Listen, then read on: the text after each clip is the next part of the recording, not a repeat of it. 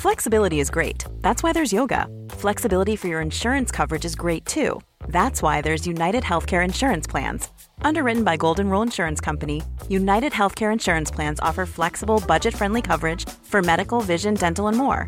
One of these plans may be right for you if you're, say, between jobs, coming off your parents' plan, turning a side hustle into a full hustle, or even missed open enrollment.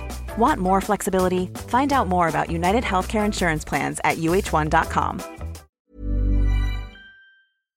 Hola, soy Juan Maldacena y te recomiendo que escuches Coffee Break para enterarte de las últimas noticias de la ciencia.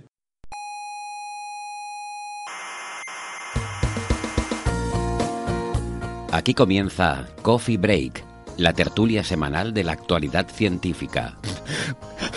¿Qué pasa? Que me he emocionado. ¿Pero por qué? Porque veros tan jóvenes y tan preocupados por la física me...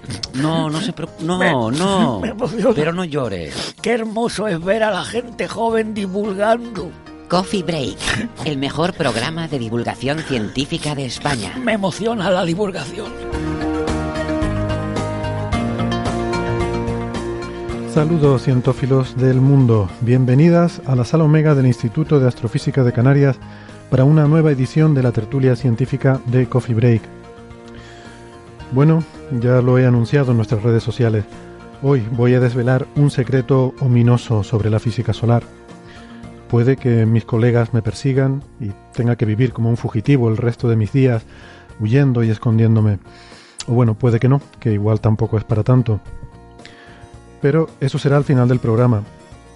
Antes hablaremos de otros temas, por ejemplo de Marte, que vuelve a estar muy de actualidad, y de dinosaurios del año Jurásico. Igual han visto ya anuncios de iniciativas en redes sociales, eh, pero este va a ser un año muy interesante para eh, todos los entusiastas de este tema. Y de hongos, también hablaremos de hongos con superpoderes resistentes a la radiación. Todo eso dentro de un momentito. Antes les recuerdo que nos pueden escuchar en iVoox y en iTunes, que se pueden suscribir y así tienen nuestro programa, pues lo tienen siempre disponible para escucharlo cuando quieran, cuando les venga mejor. Tienen toda la información sobre cómo pueden suscribirse en nuestra página web señalirruido.com. Ya saben que nos gusta que le den al botoncito de me gusta, así que si lo tienen a bien o dejar una valoración positiva en iTunes, pues nosotros siempre lo agradecemos. Em, como decía, la página web que es señalirruido.com con ñ, todo junto, señal y ruido. Eh, ahí tienen todos los episodios y también hay un blog con referencias en cada episodio sobre bueno, los artículos o fuentes de información para ampliar los temas que tratamos en el programa. Si quieren hablar con nosotros, eh, enviarnos sus preguntas, sus críticas, sus consejos, lo que tengan a bien, lo mejor es que nos busquen en redes sociales, que estamos muy activos tanto en Facebook como en Twitter. Eh, aunque también nos pueden escribir mensajes si prefieren hacerlo con más discreción en la dirección oyentes arroba señalirruido.com.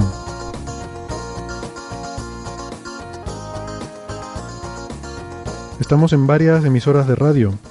En Canarias, en Icoden Daute Radio, Radio El Día, Radio ECA y Ondas Yaiza. En Madrid, en Onda Pedriza. En Aragón, en Radio Ebro. Y en Argentina, en la FM 99.9 de Mar del Plata. En nuestra página web señalirruido.com pueden encontrar todos eh, los horarios y las frecuencias con las que emiten nuestro programa estas emisoras. Y hoy para la tertulia, aquí conmigo en la sala Omega me acompaña Andrés Asensio, investigador del Instituto de Astrofísica de Canarias. Hola Andrés, Hola, ¿qué tal? arroba Asensio R en Twitter. Eh, por videoconferencia tenemos a eh, Álvaro Bari Bayón, que es arroba Baringüeyon en Twitter con INGW. eh, y es investigador en la Estación Biológica de Doñana. Hola Bari. Hola, buenas. Y también tenemos a Alberto Aparici del Instituto de Física Corpuscular de Valencia y director del programa La Brújula de la Ciencia en Onda Cero. Hola Alberto. Hola, hola, muy buenas tardes. Muy bien. Y Alberto es arroba ciencia brújula. Eso es. Eh, yo soy arroba un señor que pasaba por aquí. Es arroba H Socas Navarro, que si no, no lo dices nunca. Exactamente. Es que no quiero que la gente se ponga a seguirme en Twitter, que me soy paranoico, no me no me gusta que me siga. Te da vergüenza, como si fueras un adolescente. Efectivamente.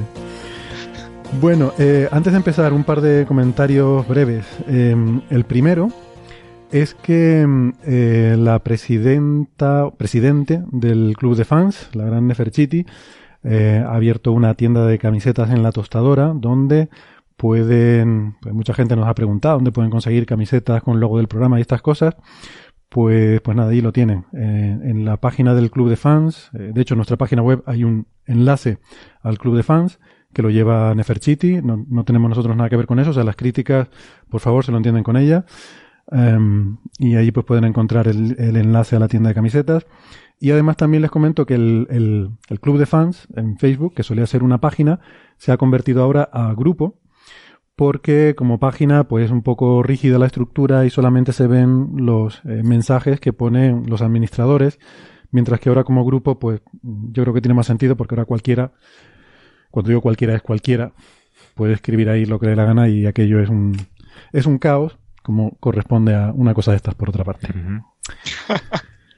Bueno, eh, eso por una parte. Por otra parte, mmm, eh, Bari, bueno, te doy la enhorabuena porque acaba de salir un paper tuyo con, con tu grupo, ¿no? Eh, uh -huh. Con tus, tus colaboradores sobre una cosa que quería que nos contaras un poco en qué consiste esto, ¿no? Porque eh, igual es un ámbito que a mí personalmente me queda, me queda un poco lejos y, y no sé en qué consiste se titula Una eh, estrategia basada en indicador para analizar los efectos de especies de árboles no nativos en eh, múltiples eh, ecosist bueno, servicios de ecosistema. No sé, ¿nos explicas de qué va esto, por favor? culturales de ecosistemas. sí, bueno, el, a ver, el resumen básicamente es eh, hemos diseñado una metodología para analizar de forma objetiva eh, las influencias y las eh, interacciones que, generan eh, los árboles exóticos, los árboles no nativos, en distintas en distintos servicios culturales del ecosistema, que pueden ser desde parques y jardines, plantas cultivadas en viveros, los típicos árboles emblemáticos, eh, incluso pues eh, rutas por el campo eh, y pues turismo, eh, ecoturismo. Y bueno, hasta ahora no teníamos ninguna forma objetiva, pero mediante técnicas de ratio, de metaanálisis, evaluamos datos, pues tanto da datos de catálogo como datos obtenidos de Internet y datos también fotográficos de, las rutas, de ver pues qué árboles fotografía la gente con más prioridad o, qué prefiere la gente plantar en sus jardines o cuáles son los árboles favoritos de la gente en una ciudad, qué, qué preferencias tiene la gente. Y de ese modo, pues podemos analizar cuál es el, eh, la influencia cultural que tienen estos árboles exóticos con el fin de poder evaluar eh, eh, incluso de poder modificar esas, esas preferencias eh, sobre la gente, pues fomentando un poco más el valor de, de la flora nativa y, y, con el fin de que se evite eh, la introducción de especies que puedan ser potencialmente eh, peligrosas, potencialmente invasoras. El estudio lo hemos enfocado en la península ibérica, en, en tanto territorio eh, español como portugués, pero el, método, la metodología es, muy flexible y, la obtención de datos es relativamente sencilla, es muy fácil de reproducir y es muy sencillo de aplicar en cualquier parte del mundo y además casi a cualquier escala. Se puede reproducir a nivel de un pueblo y se puede reproducir a un nivel de un país entero. Uh -huh. Entonces, más o menos, no sé si lo he explicado muy bien, es un poco abstracto ¿no? el, el concepto, pero más o menos eso es en términos generales el, el asunto.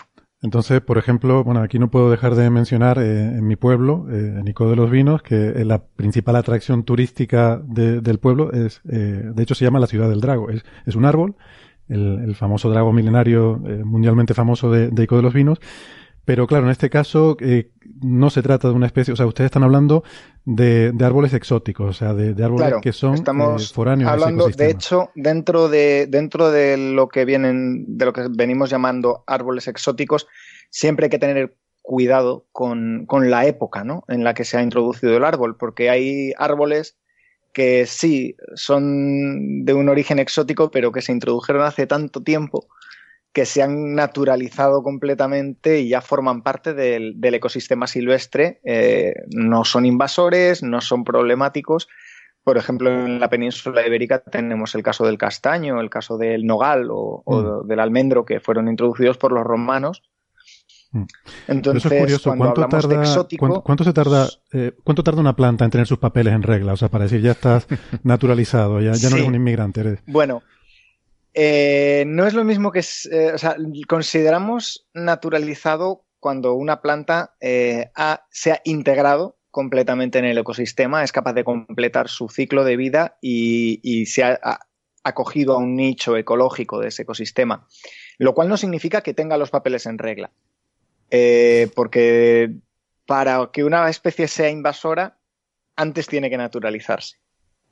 O sea, tiene que haber un proceso de naturalización previo a la invasión. Entonces, puede que esté naturalizada y luego nos dé problemas dentro de 10 años, ¿no? Se convierte en invasora. Nosotros consideramos, eh, se llaman lo que, lo que llamamos arqueófitas y neófitas, ¿no? Y es como un periodo en el cual eh, consideramos que si se ha naturalizado eh, antes del año 1492, y el año no es casual, eh, lo consideramos una arqueófita y que no nos va a dar problemas. Y sin embargo, si la introducción es posterior a 1492, entonces la consideramos neófita y entonces es cuando sí que la consideramos una verdadera exótica. Y, la, y precisamente la fecha de 1492 es eh, coincidente con, con los viajes de Colón, ¿no? con el primer viaje de Colón, y es porque fue el, el primer viaje en el cual hubo un transporte realmente masivo de especies vegetales y a partir del cual comenzó la verdadera globalización de las, de las especies vegetales, en, tanto a nivel de comercio como a nivel de transportes Mm. no tan comerciales. Muy bien. Mm, Vale, Entonces, pues consideramos exótico aquello que se ha introducido posteriormente a- al descubrimiento de América. ya. Vale, pues, pues nada. em, hoy teníamos para, para hablar como uno de los temas importantes del día eh, Marte. Y hay un par de razones para ello. Eh, la Pero no estamos a martes hoy. no estamos a Marte, ¿no? Tarjeta amarilla. aunque, aunque el día, el nombre del día de la semana eh, tiene que ver originariamente con el, con el planeta. Bueno, no con el planeta, pero, pero tiene la misma raíz que la del planeta, ¿no? Entonces, para saber esta y otras muchas curiosidades sobre Marte y sobre los nombres de los días de la semana, les invitamos a que escuchen un podcast nuevo que acaba de arrancar, porque es un podcast que lo hacen nuestros amigos de Catástrofe Ultravioleta. Eh, es un, pero es un podcast específico de ocho episodios que se llama Onda Marciana y es monográfico sobre el planeta rojo. Es un programa sobre Marte y está disponible eh, en Podium Podcast, la plataforma de la cadena Ser. Y, y allí pues hacen un, eh, como digo, ocho episodios dedicados a analizar en profundidad lo que es Marte, cómo vemos hoy en día Marte, además de un, bueno, eh, de una forma muy, muy divertida, que no les, no les voy a, no les voy a destripar, pero lo hacen de, de una forma muy, muy interesante, muy curiosa y, con una producción que la verdad que es de una, de una calidad eh, tremenda, ¿no? Entonces, como ejemplito, me han autorizado a ponerles aquí un minutito del programa, em, de su primer episodio. Entonces vamos a poner un, clip de un, un minutito de audio de ese primer episodio y a ver si les suena la voz que van a escuchar. Y luego son dioses, Ares y Marte, dioses que no encajaban bien en, su panteón. No, los dos provenían de tradiciones extranjeras, tradiciones orientales, y parece que se quisieron encajar casi como con un calzador en sus respectivos panteones, igual un poco que, que el planeta, ¿no?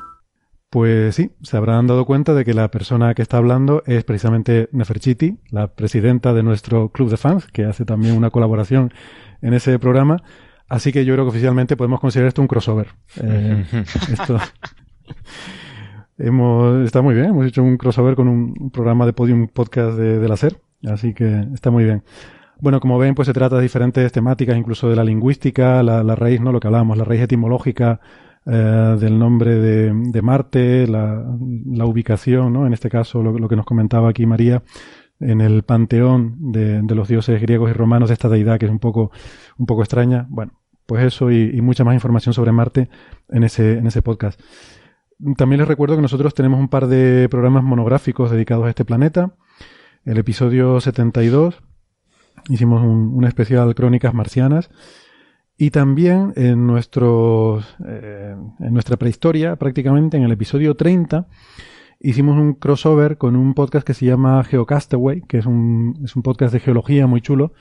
Y ahí hicimos una especie de, de mezcla, ¿no? En, eh, usando Marte como punto intermedio entre la astrofísica y la geología. Y, además estaba muy bien porque, bueno, se les ocurrió a, los chicos, a Naomi y a Charlie, el hacerlo utilizando la, la, película o la historia de la película y el libro del marciano como hilo conductor. Entonces, siguiendo las peripecias de Mark Watney por, por el planeta rojo, pues se iban tratando diferentes temáticas sobre ese planeta. Eh, así que nada. Pero mmm, también, por supuesto, yendo a la actualidad científica, que es lo que nos interesa, eh, esto, esta semana ha salido publicado en, en Science un artículo sobre eh, agua en Marte, el hallazgo de agua en Marte, y la gente dirá, ¿otra vez agua en Marte? Pues, pues sí. No puede ser. sí, otra vez agua en Marte. Pero es interesante, ¿no? Es que es lo que le decimos siempre, son, en fin, se trata de diferentes trabajos, diferentes, diferentes descubrimientos. Y este, este en particular es muy interesante. A mí me gustó mucho y se lo estuve enseñando el otro día a Javier Licandro, que es nuestro experto en cosas del sistema solar, y, y no lo había leído y, estaba verdaderamente entusiasmado, ¿no? Eh, iba ahí ojeando y mirando las figuras y tal, y, y estaba el hombre eh, exclamando de, de, entusiasmo, ¿no? Con, con las cosas que estaba viendo. Y a mí me parece, la verdad, que un artículo muy chulo con resultados muy, muy interesantes.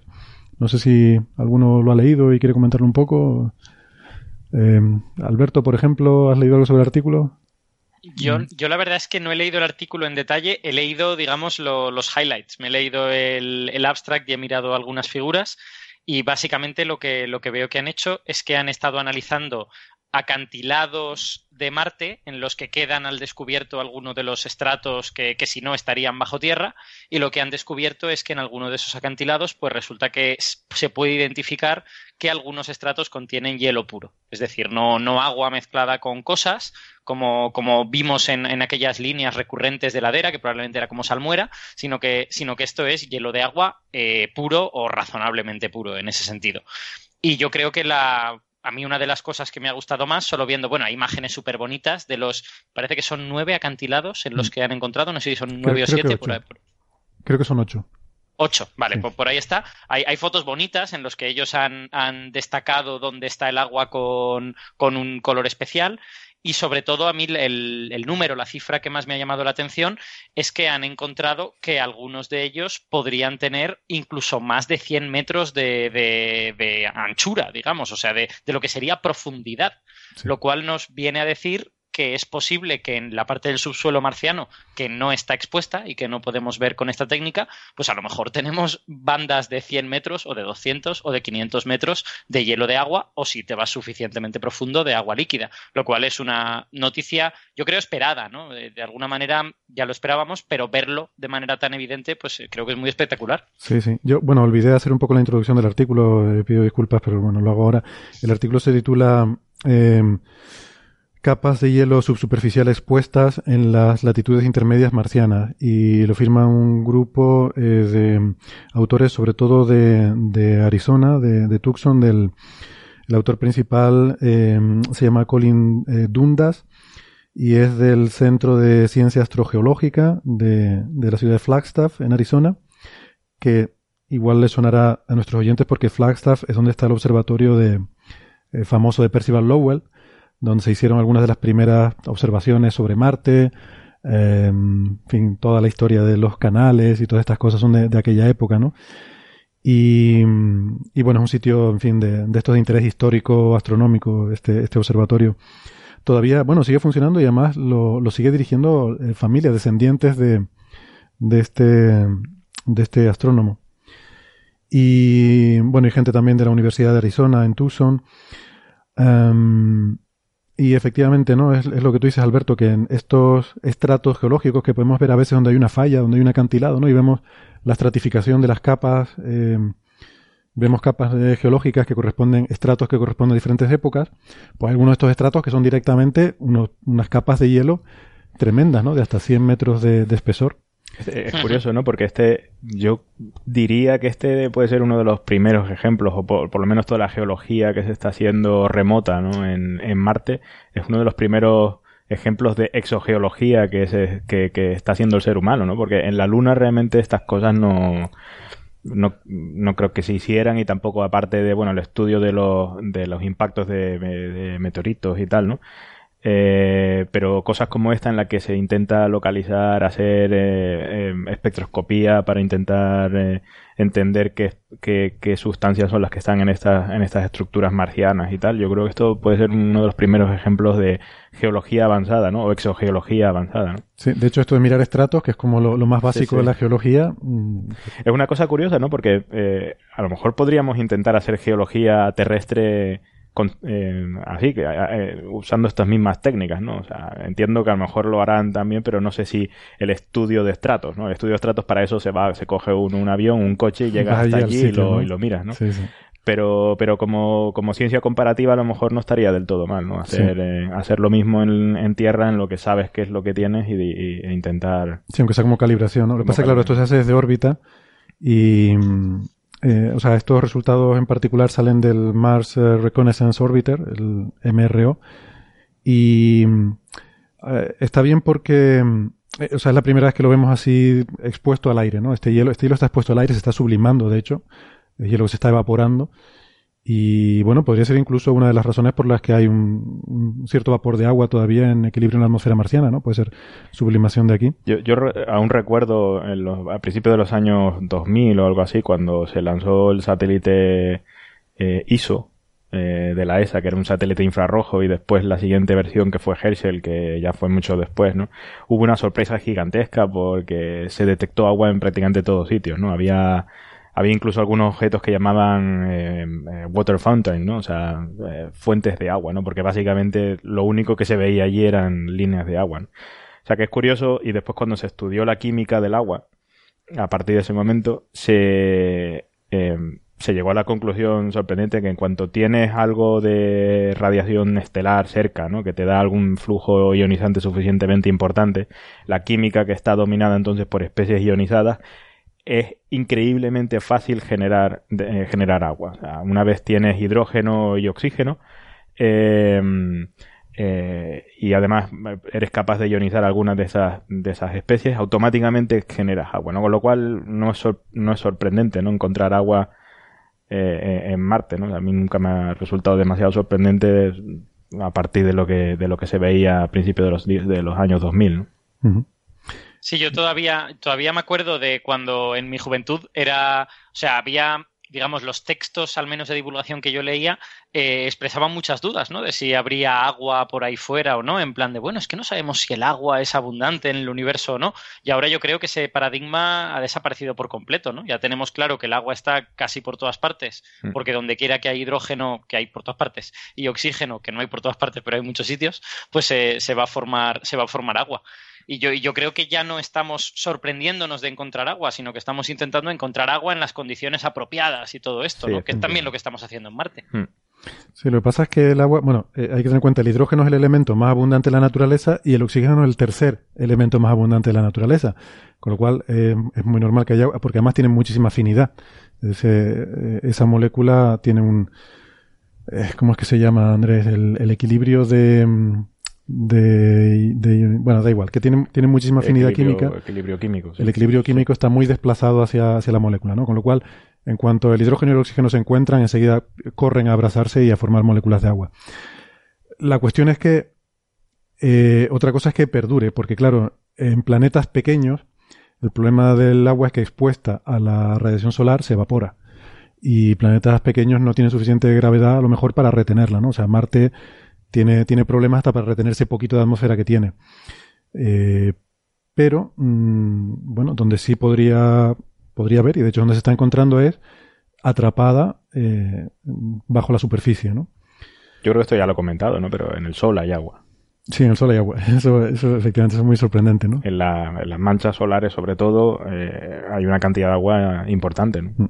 Vapor de agua. Vapor de agua, pero, Sí, sí. porque hace mucho calor, pero Claro, porque hay hidrógeno y hay oxígeno, y el sol es grande y lo retiene y no se le escapa. Sí, en el caso, en el caso del Sol es diferente. O sea, la- el hecho de la razón por la que hay agua es diferente, porque claro, la densidad es tan grande que, que el agua se genera por eh, choques entre, entre átomos, tre- dos átomos de hidrógeno y uno, uno de oxígeno. La suficiente, hay suficiente densidad como para que ese choque de tres cuerpos sea suficientemente efectivo. ¿no? Mm. En el espacio interestelar eso no ocurre.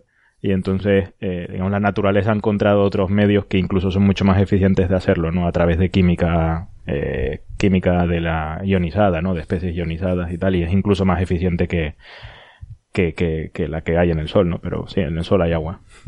Y, y este no es el secreto ominoso que teníamos que contar. No, no, pero no. es otra cosa. Mm, eh, ya había, eh, o sea, ya, ya sabíamos que había agua en el subsuelo de Marte, que había hielo, por observaciones de radar. Y, y de hecho, De radar y de neutrones. Acuérdate, hace poco está... Sí, sí, también, exactamente. Eh, yo no sabía el número exactamente, sabía que era relativamente común, pero eh, lo acabo de ver aquí en este artículo. Un tercio de la superficie de Marte se sabe que contiene eh, depósitos de hielo bajo la superficie. Un tercio de la superficie de Marte, eso es un montón. ¿vale? Entonces, eso ya se sabía, ese no es el, el punto importante de este artículo. La cuestión es que con estas técnicas, mm, con el radar, no tiene suficiente resolución para saber a qué altura está. O sea, tienes tiene resolución pero hasta un cierto límite. El límite son unos 20 metros. O sea que el radar te decía que el hielo está a menos de 20 metros de la superficie, pero no sabes exactamente a cuánto. Y bueno, con los neutrones, por supuesto, no tienes ningún tipo de información de profundidad en ese sentido. Aquí lo han visto directamente y han visto dos números interesantes. El que ponía Alberto de 100 metros de espesor. En algunas zonas este hielo tiene 100 metros de espesor, pero además la profundidad es que está muy cerquita de la superficie, en algunos casos a un metro a un metro de la superficie. Y esto es, es muy importante porque si tú hicieras ahora la película del marciano, el pobre Watney, o el libro, Eh, el pobre Watney no tendría que pasar hidracina el calvario aquel para, con la hidracina para hacer agua, que casi se mata el pobre ahí. Efectivamente, conocer un agujero en el suelo y una, y una hoguera. Con una pala. Esto es importante, pues si el agua está a 20 metros, ya tienes que, tienes que prácticamente hacer un pozo para llegar a ella. Pero si está a un metro, es llevar una pala en la nave. Eh, o sea, esto cambia totalmente la situación. Sí, sí. Y en estos ocho sitios ya sabes seguro que ahí lo tienes fácilmente accesible, con lo cual tiene ese interés también. Claro, el hecho de todas formas de que, de que un tercio de la superficie de Marte esté se, se crea, ¿no? Que hay estas estas capas de agua, eh, hará incluso más difícil encontrar un- una zona donde, donde amartizar, ¿no? En el que no puedas, eh, los cacharros que llevemos no contaminen el agua.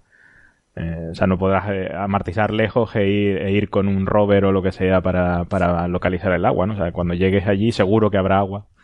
Lo dices por Un- contaminación biológica, Sí, ¿no? De un tercio de probabilidad es prácticamente seguro de que cuando donde quiera que amartice vas a llegar a...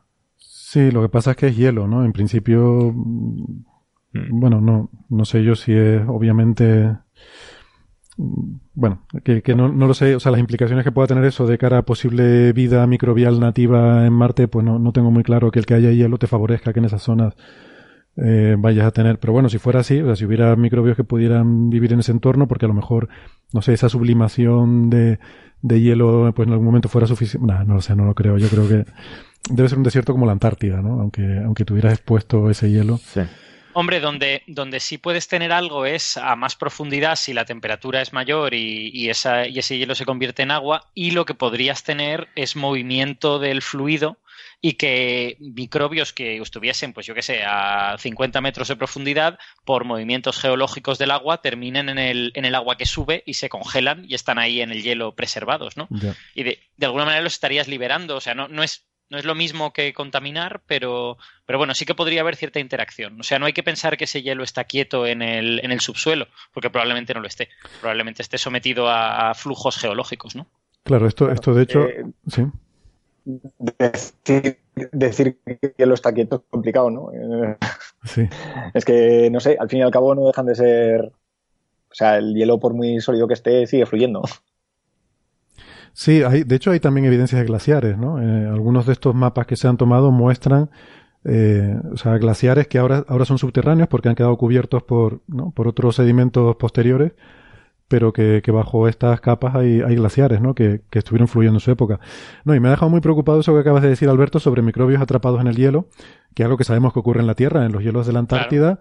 Hay, hay microbios ahí en burbujas de aire que quedó atrapada en el hielo, y ahí hay microbios que llevan congelados 10.000 años y, que, por cierto, con el calentamiento global pues algunos de estos hielos que se están derritiendo, estas burbujas están volviendo a quedar expuestas y a saber las enfermedades que podemos estar, ¿no? Los microorganismos que podemos estar liberando ahí.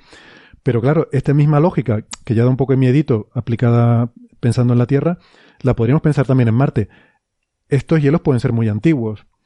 Eh, pueden ser de una época en las que las condiciones marcianas fueran más benignas que son en la actualidad. Sabemos que Marte fue mucho más, eh, fue mucho más habitable en el pasado. Eh, me pregunto si no sería posible que algunos de estos hielos en su momento eh, atraparan eh, también en estas burbujas microorganismos que pudiera haber, que ahora ya estén extinguidos, pero que en aquella época pudieran existir en, en, la superficie marciana y que ahora, pues claro, como decía Andrés, podemos llevar en una misión accidentalmente al aterrizar, derretir un, ¿no? un bloque de, de estos hielos mm. Y liberar a la atmósfera marciana microbios que llevan extinguidos dos mil millones de años en Marte.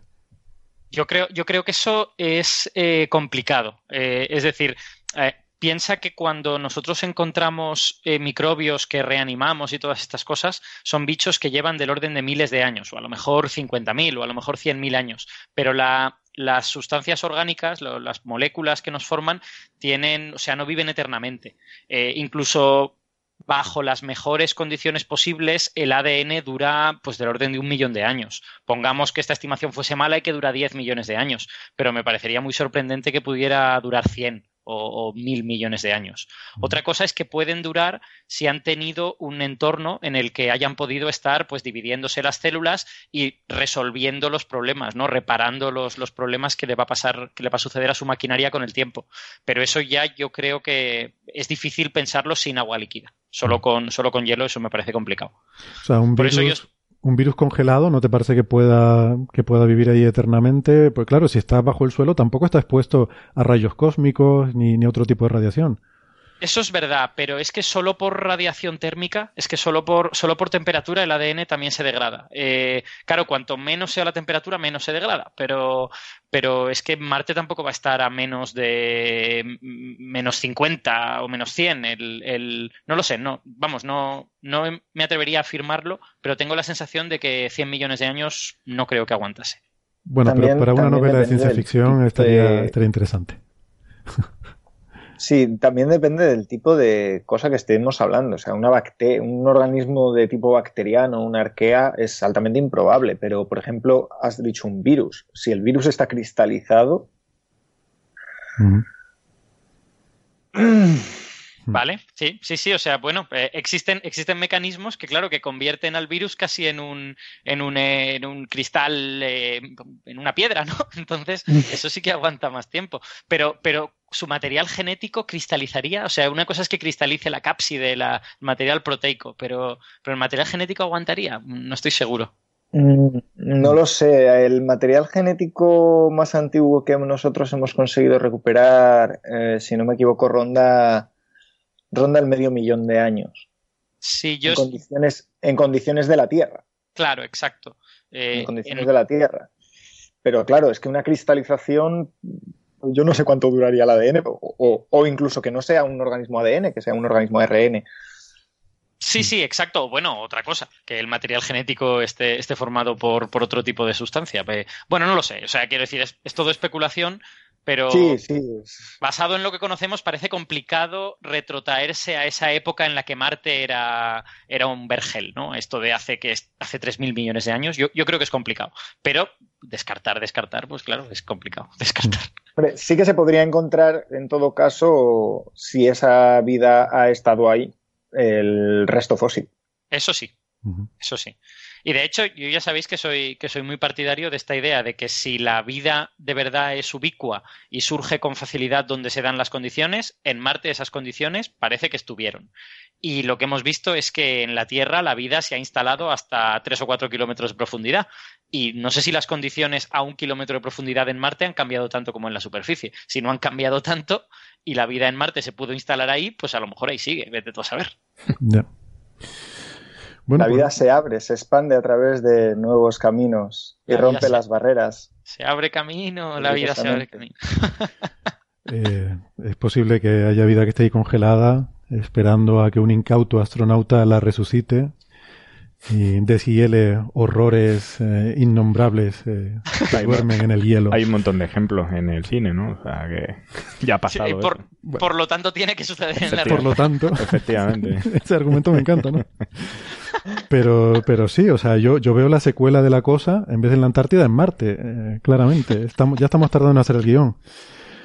Por otro, por otro Bueno, lado, ya- también hay, que, ya- también hay que pensar, aunque eso sucediera, ¿cuál es la capacidad de esa vida para interaccionar Sí. con nuestras células? Es que Sí, a lo pero- mejor hablamos bioquímicas diferentes y es como, no sé, como si fuesen piedrecitas, ¿no? Sí, sí, no. Pero eso en la ciencia ficción nunca ha sido un obstáculo. O sea, siempre un virus alienígena ha sido ya, capaz. ya han hecho tanto, una cosa horrorosa llamada Life, que Ah, No yo no, no la he quise visto. ver, yo no la quise ver, me, me horrorizó no, tanto no lo hagas, es horrible. sí, Sí, sí. eh, pero Alberto, ahí hay, ahí hay una cosa que yo nunca he entendido, porque eh, en- la Tierra eh, hay vida en, un mon- en una infinidad de condiciones eh, físicas dif- completamente diferentes, ¿no? A lo mejor no tan extremas como, como hay, y prácticamente todos mantienen la misma bioquímica, ¿no? Con lo cual, eh, bueno, sí, efectivamente, es especulativo, ¿no? El hecho de que a lo mejor pueden usar una bioquímica diferente, pero, pero el único ejemplo que tenemos, eh, pues nos Sí, indicaría que... pero, pero aunque sea la misma bioquímica, el que te pueda infectar implica una evolución paralela. O sea, hay, eh, bueno, nuestros biólogos no lo dirán mejor que yo, o Bari, pero yo Mm, entiendo ver, que un te- virus tiene que haber sí, evolucionado la- con su eh, huésped. que ¿no? algo te puede infectar, o sea, el- la guerra de los mundos, eh, eso es altamente improbable, porque los organismos patógenos eh, y los organismos huéspedes de esos patógenos eh, evolucionan a la vez. Es Mm. decir, es una, es, es una hipótesis de la reina roja, ¿vale? No sé si conocéis un poco lo que es la reina roja. No. El, estaba, el nombre viene de Alicia en el país de las, en el, a través del espejo, perdón, cuando Alicia entra y conoce a la reina roja y la reina roja le apremia a correr. Y Alicia corre con la reina roja y cuando lleva un rato corriendo se da la vuelta y se da cuenta de que no se ha movido del sitio, que el árbol que tenía al lado sigue en el mismo sitio y le dice, pero ¿qué ha pasado aquí? Si llevo corriendo y estoy extasiada. Y le dice la reina roja, ¿no te has dado cuenta? Es que en, en este mundo las cosas corren contigo y si tú dejas de correr es cuando te quedas atrás.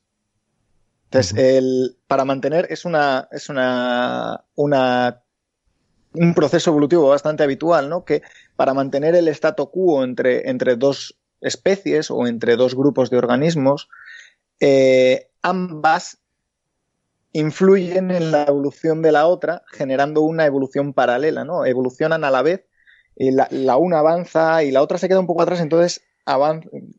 La una- genera presión selectiva sobre la otra, la otra sobre la una, la una sobre la otra consecutivamente, ¿no?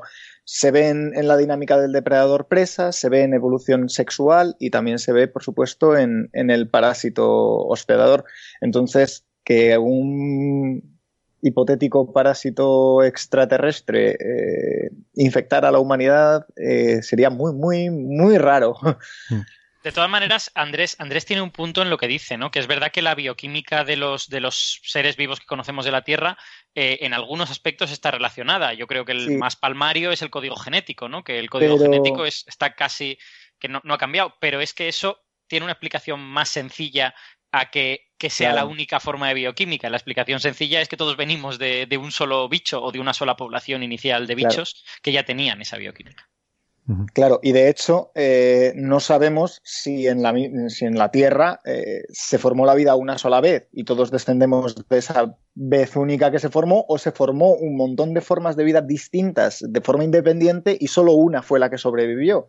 O una quimera de todas ellas, ¿no? Tampoco O una, o una quimera. Lo que sabemos, lo que sabemos y tenemos pruebas es que todos los seres vivos conocidos de la Tierra somos monofiléticos, es decir, que procedemos de un último antepasado común llamado Luca y que vivió hace... Tiene nombre, 3000 tiene nombre en italiano, de- debió de estar en Italia, ¿no? Se Sí, por ahí, por ahí.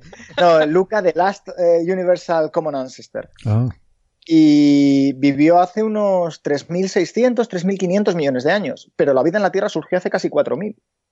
ujú. Entonces ahí tenemos un gap de, de 400 millones de años en los cuales pudo haber de todo a nivel muy molecular y muy, muy simple, ¿vale? Pero pudo haber de todo y que todo aquello que empezó a haber se extinguiera y solo quedará una, una línea, un linaje, Mm. del cual procedemos toda la vida humana, toda la vida, no humana, toda la vida de la Tierra. Toda la vida terrestre, sí. Joder. De hecho, fíjate si, si hay especialización en esto de las infecciones de virus, que no solo hay virus que solo pueden afectar a, un determina, a una determinada especie, yo que sé, un- hay virus que te pueden afectar a ti y no a un caballo, o viceversa, ¿no? Pero es que además se especializan incluso en órganos. O sea, un virus de la hepatitis puede infectar un hígado, pero no puede afectar un pulmón, por ejemplo, ¿no? O sea, que, que es muy especializado el mecanismo de infección. Entonces yo por eso siempre estas cosas, efectivamente, ¿no? De guerra de los mundos, ¿no? Esta historia de ciencia ficción en la que se producen estas cosas, pues parece complicado, salvo que fuera algo más bien tipo alien en el que el organismo ya hubiera evolucionado para infectar criaturas espaciales de diferente tipo y, no sé, tuviera algún tipo de base infecciosa más básica que fuera a atacar algo más común de toda la vida, ¿no? Que igual lo hay, como no lo sabemos, a lo mejor La hay... base, la, la base infecciosa de Alien se llama magia. bueno, Yo, yo por eso, por eso soy más de los Borg. sí. ¿Esos, ¿Esos quiénes eran? A ver, a ver. Los Borg, los, organismos eh, medio, bio- o sea, medio biónicos de, del universo Star Star Trek. Trek que Sí, sí, sí. asimilan. Mm. Eh, la palabra es asimilar, ¿no? Tienen nanosondas que lo que hacen es reconocer la forma del organismo y luego asimilarlo Mm. y Vale. incorporarlo al colectivo. Muy bien. Pues si les parece, ¿eso es algún tipo de... Yo, yo es que no lo sé, no, no veo mucho Star Trek y no estoy muy familiarizado con la serie, pero ¿es algún tipo de analogía con, en los tiempos de la Guerra Fría? eh, ¿Hay algún tipo de simbolismo ahí con el, el comunismo del bloque soviético? eh, lo de incorporar al colectivo frente a la individualidad del bloque capitalista. Puede No, no sé si- ser, podría ser. Lo que pasa es que los Borg son, yo creo que son más modernos, ya, ya no. Digo los de los Yo años creo- 70, ¿eh? yo no, no son- sé, no conozco la historia de la los- serie. la primera aparición de los Borg ya es a finales de los 80. Ujú. Ya. Pero podría ser, ¿eh? Podría ser. Desde luego son, son un organismo colonial, los Borg, son hormigas. ¿vale? Hay una reina que lo coordina todo y tienen esa especie de mente colmena, muy tecnológico todo, pero... Y eso, y lo que hacen es eso, ir eh, de mundo en mundo asimilando y se quedan con lo que ellos consideran que es beneficioso y lo que no, pues lo desechan. Bueno, suena razonable. bueno, eh, volviendo al paper sobre Marte, mm, que nos hemos desviado un poquillo, eh, entonces, para mí lo... eh, de hecho, eh, aquí hemos estado hablando en, en términos de que esto es interesante porque dice que, bueno, que hay agua disponible en Marte para misiones espaciales, para colonización, etcétera. Y si bien eso ellos lo mencionan aquí en el paper, parece que se centran más en otro aspecto, que como que les interesa más, ¿no? Y es el siguiente. eh, estas, estos depósitos de hielo los encuentran en latitudes intermedias, ¿vale? En diferentes sitios. Sabemos que en los casquetes polares, eh, eso lo, lo hace mucho tiempo, que en los casquetes polares sí que hay hielo subterráneo. Eh, en las latitudes intermedias es un descubrimiento más reciente. Entonces lo que pasa es que Marte ha tenido una historia climática bastante, bastante compleja, muy dinámica, porque su eje de rotación ha variado mucho a lo largo de la historia, ha sufrido bamboleos que han ocasionado cambios climáticos eh, dramáticos en, en- en Marte. Y mm, bueno, esa cosa que se dice mucho, ¿no? No, no estoy seguro de, de cuánto de estudiado está, de que la Luna, el hecho de que la Tierra tenga una Luna tan grande ha sido un factor estabilizador para su Mm. eje de rotación, ¿no? Y que eso ha sido beneficioso para la vida. Es parte de esta, estas teorías de la Tierra rara, ¿no? De que intentan justificar que la Tierra es un sitio muy raro eh, y que una de, las peculiaridades que tiene es que tiene esa luna tan grande y que eso favorece el desarrollo de la vida. Y, bueno, una de las propuestas es que eso, que, que estabiliza el eje de rotación de forma que te da una, un clima más estable a lo largo de, la historia geológica. Y en Marte eh, ese no era el caso y ese eje de rotación ha sufrido cambios considerables y eso es lo que dicen ellos en este artículo, que ha dado lugar a que se generaran grandes eh, depósitos de agua en lo que ahora son latitudes intermedias, pero que en otra época no lo fueron, a lo mejor pudieron ser incluso parte del casquete polar. Entonces, como tenemos estratos, ellos ahora están viendo estratos geológicos y están viendo el hielo, en la posición que ocupan estos estratos, dicen que estudiando este tipo de formaciones en fallas, se puede reconstruir con mucha precisión la historia geológica del clima marciano. Em, claro, ellos aquí solo tienen ocho muestras. Yo me imagino que para hacer esto, esto que ellos proponen de hacer una reconstrucción del pasado climático y geológico de Marte, se necesitarán muchos más, eh, muchas más muestras que estas, ¿no? Que además creo que son siete en el hemisferio sur y una sola en el hemisferio norte. O sea que eh, me imagino que esto hablan como de trabajo futuro para cuando se tenga mucha más, una muestra estadística más amplia. Pero sí, también hablan, también hablan de otra cosa que es interesante, pero que yo creo que también es a futuro cuando puedas llevar, no sé si misiones humanas o misiones robóticas, pues mucho más, mucho mejores, que o mucho más específicas que las que hemos mandado hasta ahora, que es coger eh, cilindros de ese hielo, si tienes ahí 100 metros de hielo que se ha depositado de manera estratificada, pues probablemente eso de alguna manera te está contando eh, correlativamente, cronológicamente, lo que sucedió en Marte durante cierto tiempo, cuando ese hielo se depositó. Entonces, a lo mejor ahí puedes leer cosas del pasado, como hacemos con los hielos de la banquisa, eh, bueno, de la banquisa no, de la, del, hielo eh, continental de la Antártida o de, o de, Groenlandia o de algo así.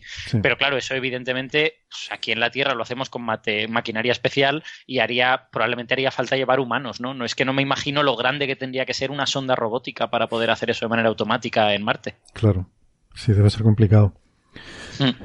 Y bueno, y el otro punto importante del artículo es que hacen espectroscopía de este hielo, ¿no? Porque como está expuesto, usan un instrumento que se llama CRISM en, en, el, en el MRO, que lo estaba viendo antes, CRISM es un acrónimo, por supuesto, de Compact Reconnaissance Imaging Spectrometer for Mars, bueno, el espectrógrafo de imagen, no sé qué.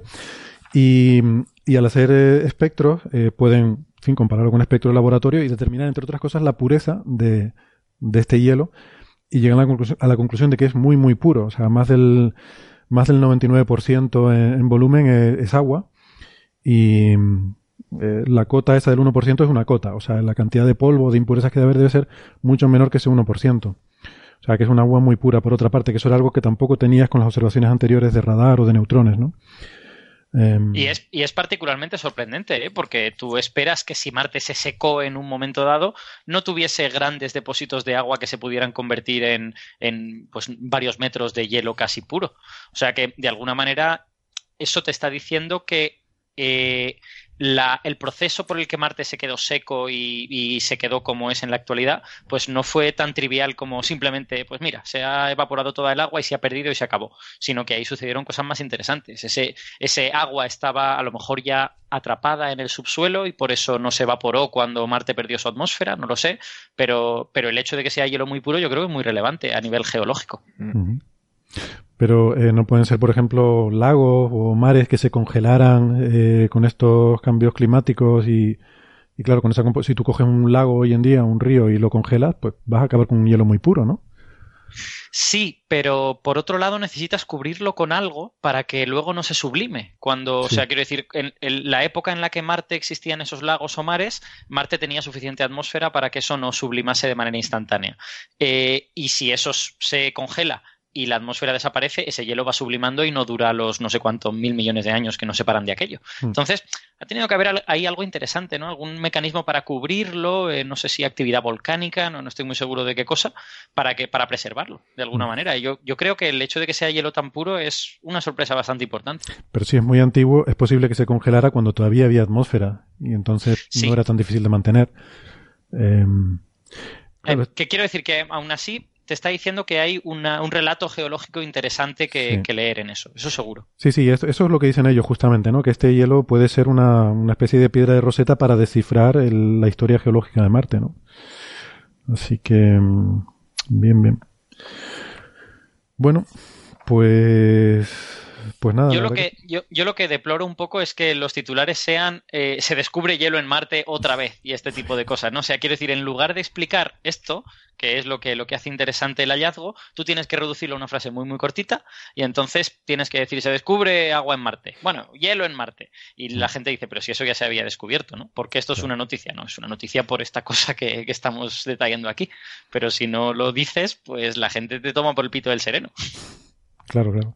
No, es que es lo que dice Andrés, ¿no? Que lo de descubrir agua en tal sitio en astrofísica, bueno, hubo una época que era una cosa impactante, pero hoy en día no es un descubrimiento sorprendente. Es luego, bueno, la- las implicaciones que tiene, las posibilidades que te puede abrir, para qué te puede servir. Te puede servir en- como cosa práctica para ir allí, te puede servir para estudiar y entender mejor cómo fue ese planeta en el pasado, te puede servir para saber si hay bichos congelados ahí que puedas estudiar, fósiles, yo qué sé. O sea, tiene, tiene muchas implicaciones y muchas ramificaciones.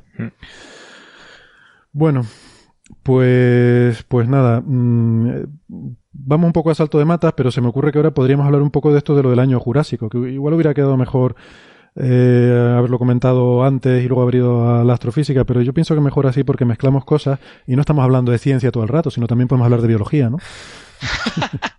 y mezclamos mezclamos las cosas. Perdona, Vari, esto es un, eh, en fin, es una Gracias. broma antigua que tenemos de la prehistoria del programa, que tú no tienes Pues culpa la de nada. prehistoria, ¿no? entonces, No tiene- ¿cómo la estudias? del Jurásico de la este ciencia. programa. Se ha enfadado, se ha enfadado. sí, sí. Se ha ido, ha colgado. Tut, tut, tut. ¿Qué, qué es esto del año Jurásico? Porque cuando lo dijiste, podíamos hablar del año Jurásico, digo, pero eso no fue hace 60 millones de años. Eh, No, de hecho, Jurásico, estrictamente hablando, tendrías que irte hace más de 125 millones de años. Bueno, si no se puede hablar con expertos. 25 a así que- 66 es el Cretácico. Pero bueno, Bueno. el año Jurásico eh, 2018 está considerado el año Jurásico. Eh, bueno, es una iniciativa que ha salido un poco ¿no? entre Twitter, YouTube, eh, a condición del 25 aniversario del estreno de la película de Parque Jurásico, Jurassic Park Que además coincide con el estreno de la película Jurassic World Fallen Kingdom, la segunda parte de, de, la, nueva, de la nueva saga, dirigida por, por Bayona. Y además resulta que es que eh, Universal y, y luego al margen otras, otras tantas mm, entidades eh, han decidido empezar a, a sacar cosas de Jurassic Park. Pero Dinero, fundamentalmente. Dinero, sobre todo. Van a sacar Yo- un montón de dinero. Yo, de hecho, si fuera Michael Crichton, me sentiría muy, muy mal, ¿no? Michael Porque es curioso que se celebre el película. 25 aniversario de la película, pero no el 27 aniversario de su libro, ¿no? Sí. Pero bueno, Michael Crichton tampoco está para quejarse ahora mismo. Ya, bueno, no, pero tampoco universal, ¿no? Eh, bueno, entonces, eh, bueno, podéis entrar en Twitter en hashtag Jurassic Park 25 eh, y también en hashtag Año Jurásico y ahí vais a empezar a ver un montón de cosas relacionadas con dinosaurios. Pero bueno, básicamente eh, van a sacar eh, o han sacado ya una, una novela, bueno, una novelización de la película para a nivel juvenil, un cuento de la película eh, ilustrado eh, para niños de 2 a 5 años, van a sacar medallas eh, baña- bañadas en plata, eh, edición coleccionista numerada eh, a 500 a 5000 unidades, otra bañada en oro a 1000 unidades, eh, un calendario, em, Luego también, si entráis en jurassicworld.com barra jp25, hay un concurso que termina el día 22 de enero, así que si queréis participar ya os podéis ir dando prisa, en el que podéis recrear algunas de las escenas de, Jurassic Park con cosas que tengáis por casa o con como, queráis. Eh, y hay un premio de mil dólares y una caja llena de material de Jurassic Park, eh, pósters eh, pop art. Luego, por ejemplo, en, Nueva Zelanda van a sacar una moneda, o han sacado ya, una moneda conmemorativa de, de plata eh, de Jurassic Park. En Lego Ideas hay un, hay un proyecto para la, la fuga del Tyrannosaurus Rex de, de Jurassic Park, eh, con todos los personajes por ahí correteando y los coches. A mí, a mí esto de, de año, esto de año jurásico me suena un poco como al, al año chacobeo, ¿no? Eh, ¿Hay alguna peregrinación, algún sitio de... Pues sí, de hecho va a haber un, un evento en septiembre en Filadelfia. Eh, también para, para conmemorar el, el 25 aniversario de Jurassic Park y va- van a hacer ahí un, un evento multitudinario. Van a sacar- debería, debería ser en Costa Rica y debería, Debería ser en Costa en, en una lancha. Estoy de acuerdo. Estoy de acuerdo que debería ser en Costa Rica, pero no, va a ser en Filadelfia. Eh, Funko Pops también, si hay algún aficionado a los Funko, eh, van a sacar Funko Pops de, de Alan Grant, de Lee Sattler, de, de, mm, de Malcolm y de John Hammond, y también del Rex, de un Raptor y, si no me equivoco, de un Triceratops y también un Jeep. Ujú. Vaya. O sea, de todo. Eh, hay una cosa curiosa, ¿no? Cuando, eh, cuando viví en Estados Unidos me di cuenta de que allí hay una cultura de los dinosaurios mucho más arraigada que aquí, en el sentido de que, sí, hay gente así como Bari que son súper frikis de los dinosaurios, pero no es Yo, lo ¿qué habitual. ¿no? ¿Cómo? ¿Perdona? Yo, que va. Sí, no, no. Bueno, otro, no, es que se me, me confundí con otro que conozco, que Es otro pero- Bari, ¿no? Otro Bari. Que, mm, pero allí los niños, eh, yo que sé, aquí por ejemplo tenemos la cosa de los astronautas, de las naves espaciales, de los cohetes y tal, pero no tanto la cosa esta de dinosaurios. Allí en Estados Unidos para los niños está casi al mismo nivel. O sea, el juguetito del astronauta con el cohete, no sé qué, y el juguetito del tiranosaurio que se come al velociraptor y no sé qué, está más o menos al mismo nivel. Hay dibujos animados, cosas así para niños y tal, mucho de dinosaurios. La serie Friends, una de las series más populares de la historia de la televisión, tiene seis personajes. Uno de ellos, Ross, es un geólogo súper flipado de los dinosaurios. Eh, Hay como más, eh, no sé, como que pegó más fuerte allí, ¿no? Cerca de donde yo vivía había un parque nacional eh, donde podías ir a ver mm, fósiles de, de dinosaurios. Eh, supongo que también esa es parte de la razón, ¿no? Que a lo mejor hay más, eh, no lo sé, pregunto, igual hay más, mm, ¿cómo se dice?, reservas naturales o, o sitios donde poder ir a ver cosas relacionadas con dinosaurios de lo que pueda haber, desde luego en España. Yo creo que en España no hay prácticamente nada, ¿no? Hombre, No en- hay que se pueda ver, pero, pero sí que hay muchos yacimientos. ¿eh? Sí. O sea, es- España tiene, tiene un número de dinosaurios, ¿no? Sobre todo en Cuenca, Teruel y... Sí, hay en- en- Burgos. En exacto. Por, por ahí en ese Asturias. triángulo. mm, Sí. En Teruel está Dinópolis, que es una especie de parque de atracciones que tiene sus excavaciones Exacto. y tal, y está... Yo estuve allí y la verdad que... es- No sé hasta qué punto aquello será un espectáculo, ¿no? Pero por lo menos está bastante bien, ¿no? O sea, Ujú. tienen... Sí, y en, y en Cuenca se acaba de abrir una sala de paleontología en el museo.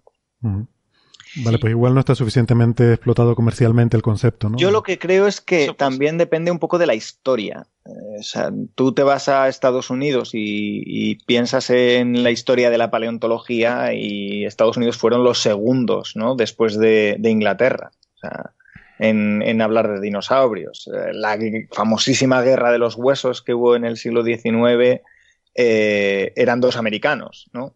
De hecho, eran colegas hasta que se enfadaron el uno con el otro y empezaron a putearse. Pero, y eso en España no lo hemos tenido. Los primeros descubrimientos importantes de, de dinosaurios en España eh, han sido del siglo XX. Mm. O sea, Bueno, Concavenator permite- corcovatus es, es relativamente mu- es muy reciente, Europelta. eh, Claro, Eso es siglo. XXI, ¿no? Estamos hablando del siglo XXI, de hecho. Estamos hablando, exacto, o sea, Baryonyx, Baryonyx, los años 80. Pues eh, nada, permítame chicos que les interrumpa un momento, pero tenemos ya, es la hora de, de despedir, es, es la, la hora, pues llevamos una hora de programa y tenemos que despedir ya eh, la conexión con los amigos que nos escuchan por la radio. Eh, nos despedimos hasta la semana que viene, como siempre recordándoles que nos pueden eh, seguir escuchando por el, el podcast en internet, por si por la razón que sea tuvieran interés en seguir esta conversación, pero les prometo que ahora sí vamos a hablar de cosas interesantes de verdad, que, que ahora, ahora sí que empezamos cosas interesantes. Bueno, eh, nada, una pausita, un segundito y enseguida volvemos en internet. Si nos escuchan por la radio, hasta la semana que viene. Hasta ahora.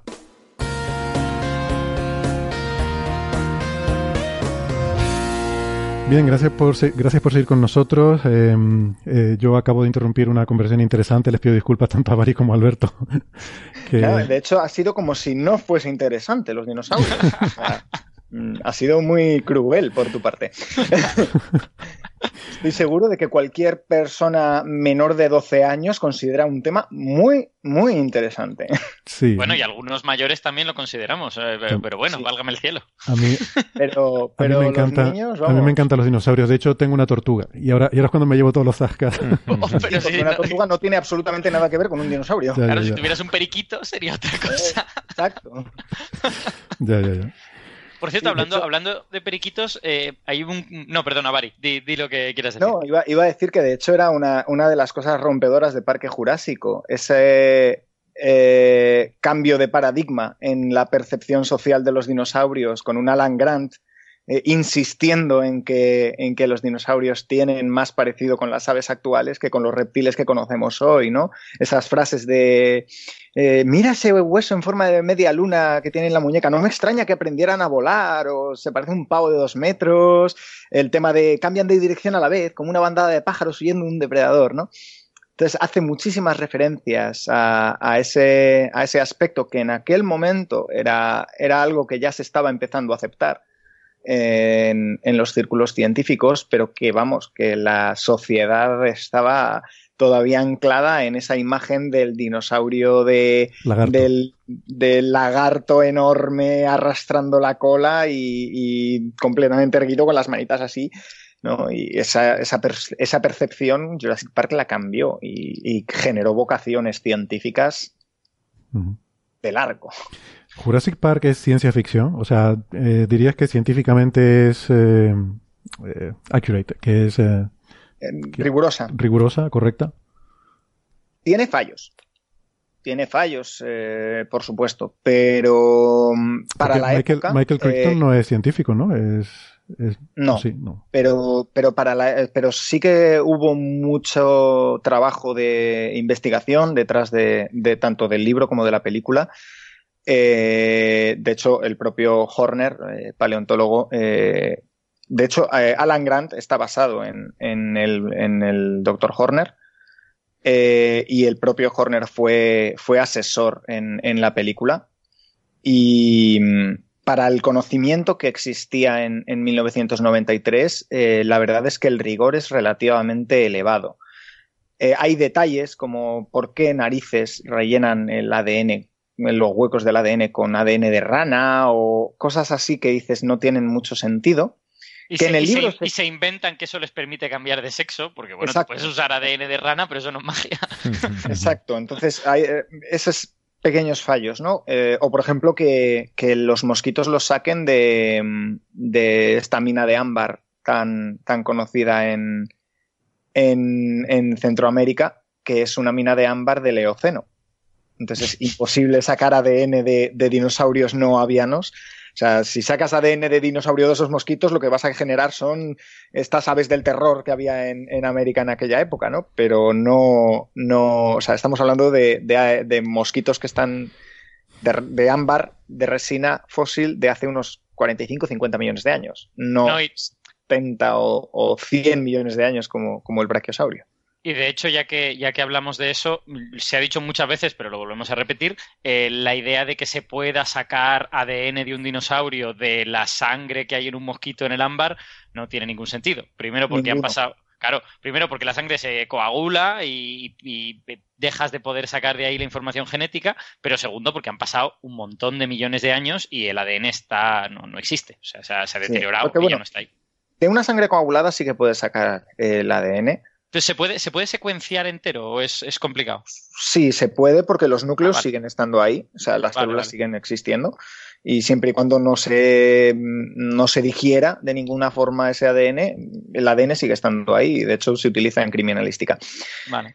Pero, pero es, es cierto que obviamente el ADN no puede durar tanto tiempo en, un, en una en, en una pedrusco de ámbar, no es, es inviable, es inviable. Eh, Bueno, de todas formas, eh, eh, o sea, no, es por, pero por eso no se sabía en 1993. Sí, es un poco por defender la parte así más eh, eh, de película, ¿no? Pero me pregunto si, aunque el ADN no sobreviva, digamos, estadísticamente, eh, si es posible, eh, se supone que en la película había avances tecnológicos eh, importantes, ¿no? Que no era, no era el año 93. o- Eh, entonces, en el futuro, a lo mejor, eh, incluso con eh, células que tengan cada una un trozo del ADN degradado, con muchas de ellas y algún tipo de mecanismo estadístico o lo que sea, a lo mejor puedes ir reconstruyéndolo estadísticamente, ¿no? No, lo sé, es por, por dar una opción de salida, ¿no? A ver, si obtienes paleo-ADN muy, muy fragmentado, que es lo que nos propone Jurassic Park, tenemos un montón de trocitos muy pequeñitos de ADN eh, podrías llegar a montar un puzzle comparándolo a lo mejor con, ADN de animales modernos que sean filogenéticamente cercanos, como las aves, ¿no? mirando a ver dónde va cada pieza del puzzle en, esos animales y, reconstruyéndolo con las piezas que has obtenido. El problema es que ni siquiera el, palo, el paleo ADN puede durar tanto tiempo, o sea, es que no tendrías ni siquiera una, una sola base. Eh, el ADN estaría completamente destruido en ese tipo de muestras. O sea, no es tanto el problema de mm, tener piezas muy degradadas y montar el puzzle como y luego rellenar el puzzle con ADN de otros bichos, que yo no cogería el de una rana, cogería el de un avestruz. Pero bueno, llámame loco.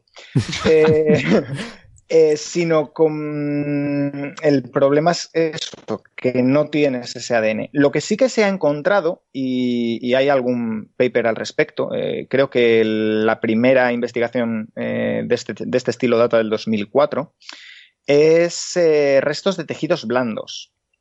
Se han encontrado restos de tejidos blandos y claro, si a partir de ahí eres capaz de obtener las secuencias proteicas, sí que podrías convertir, mm, echando, echando la vista atrás, ¿no? hacer ingeniería inversa, ¿no? Hacer, exacto, eh, una transcripción inversa desde la proteína hacia el ácido ribonucleico y del ribonucleico al ADN. Y podrías obtener la secuencia de ADN de forma indirecta. O sea, obtendrías cuál es la cadena de ADN. De hecho, eh, hay alguna proteína que, sí que se tiene secuenciada de, de algún dinosaurio que otro. Creo que eh, colágeno puede ser, eh, me, se, ha, se, ha, obtenido colágeno, se han obtenido proteínas eh, específicas mm, que sintetizan pigmento, por ejemplo. Mm, en el caso de Microraptor, se sabe que Microraptor era de un plumaje negro con, con iridiscencias azuladas o verdosas, similar a la cola de una urraca, precisamente porque se han, se han obtenido este tipo de, este tipo de información. ¿no? Entonces, a partir de ahí sí que podrías obtener pequeñas cadenas de ADN que son las que secuencian para, generar esas, esas proteínas. Pero claro, de ahí a obtener un genoma completo es... ¡Wow! Si quieres, si quieres pensarlo como un físico, eh, la vida media de, algo como el ADN depende de las condiciones, depende de condiciones de humedad, temperatura y tal, pero puedes estimarla en del orden de 100.000 años. A lo mejor en algunos casos es más y en otros casos es radicalmente menos. Entonces, en el momento que te vas a un millón, ya estás en 10 veces la vida media, en el momento que te vas a 10 millones, estás en 100 veces la vida media y, claro, remontarte 60 y tantos millones o 100 millones, pues es que es una locura. O sea, ¿qué, cantidad de ADN te puede quedar? Hmm. Ya. Bueno, pero, son las cositas. Dentro de, dentro de esos defectos que habíamos dicho, el, resto está bastante bien. Eh, por ejemplo, el tiranosaurio, la reconstrucción que se hace del Tyrannosaurus Rex es muy apropiada para la época. en aquel momento se creía que Rex corría y que corría a, una buena velocidad, treinta y tantos, cuarenta kilómetros por hora. Hoy ah, sabemos que no era capaz de correr, ah. ni siquiera. Eso me alivia. Un, reciente estudio, sí, un reciente estudio de biomecánica demuestra, de julio creo, de, del 2017, demuestra que, el esfuerzo que, requerirían los huesos de las patas no soportaba el... O sea, que los huesos de las patas no soportan el esfuerzo que conllevaría una carrera. Es que ni siquiera una carrera suave. Pero entonces era un cazador de emboscada, porque lo que, lo que yo había leído es que los músculos de la mandíbula no parecen suficientemente fuertes como para que solo cerrando la mandíbula lo atrape y que se contaba con que eh, llegase corriendo y cerrara la mandíbula y con esa energía fuese suficiente. Es por eso que cada vez coge más fuerza la hipótesis del, del Tyrannosaurus carroñero. ¡Ostras! Mm. Ah, sí, verdad, había, había, leído algo de eso, sí, sí. Sumado a que tenía un lóbulo olfativo extraordinariamente desarrollado, que es algo muy apropiado para un carroñero y que un depredador no lo necesita tanto. Un depredador va más por el aspecto visual, ¿no? Y sumándolo además a, que los dientes tienen una morfología más, más apropiada para destrozar que para desgarrar, machacar hueso, eh, la, forma en la que tenían las inserciones musculares de, la mandíbula también da esa sensación de que era un, sistema muy potente pero muy lento de, mm. ejercer la fuerza. Todo eso da, mm. que pensar eh, y cada vez apoya más la hipótesis de un, de un tiranosaurus carroñero. Es cierto que hemos encontrado en fósiles de grandes hadrosáuridos, sobre todo en vértebras caudales, en vértebras de la cola, hemos encontrado mm, heridas causadas por Tyrannosaurus rex, eh, claramente causadas por Tyrannosaurus, incluso en algunos casos hemos encontrado dientes clavados en la vértebra y que luego el animal ha curado la herida y, el hueso ha cicatrizado y el diente se ha quedado ahí. Eh, pero claro, eso también nos dice una cosa, y es que esos animales fueron atacados por un Rex y sobrevivieron a ese ataque. Hmm. Lo cual nos indica que a lo mejor en, situaciones de necesidad intentaba cazar, pero que tampoco parecía que fuese muy buen cazador. Claro. Y luego está la cosa que se suele decir también de la, posición de los ojos, ¿no? Los cazadores tienen los ojos al frente, las, las presas son los, ojos el Rex Tiene una visión perfectamente binocular dirigida hacia adelante, pero puede ser un remanente mm, evolutivo porque los antepasados del Rex, que eran más pequeños, Dilong y este tipo de, animales que eran más pequeños y estaban completamente emplumados, eh, esos sí que eran cazadores activos. Entonces puede simplemente ser un remanente evolutivo que mantuvo esa visión binocular muy buena, por cierto, pero vamos, mm, mm. el resto de, aspectos dan que tan grande... sobre todo ahora que sabemos que tampoco podían correr, que no podían caminar, o sea, caminaban, podían tener una marcha un poco acelerada, pero no superaban los 18 o 20 kilómetros por hora caminando. Otra cosa que he oído yo eh, también recientemente es que el otro protagonista de la película, ¿no? que era el Velociraptor, que eh, eh, no tenía plumas en la película, y al parecer está mucho más emplumado. Los últimos datos eh, indican que está prácticamente lleno de plumas. ¿no? Completamente emplumado, como, como, como un gorrión. No, no, no, literalmente como, como un gorrión. Eh, solo que con la cola un poquito más larga, bastante más larga. Eh, y bueno, claro, el tamaño más grande, ¿no? Un gorrión del tamaño de un perro, ¿no? se, empezó a, se, empezó a, hablar de un velociraptor emplumado en el año 1997, que es cuando se descubre Microraptor.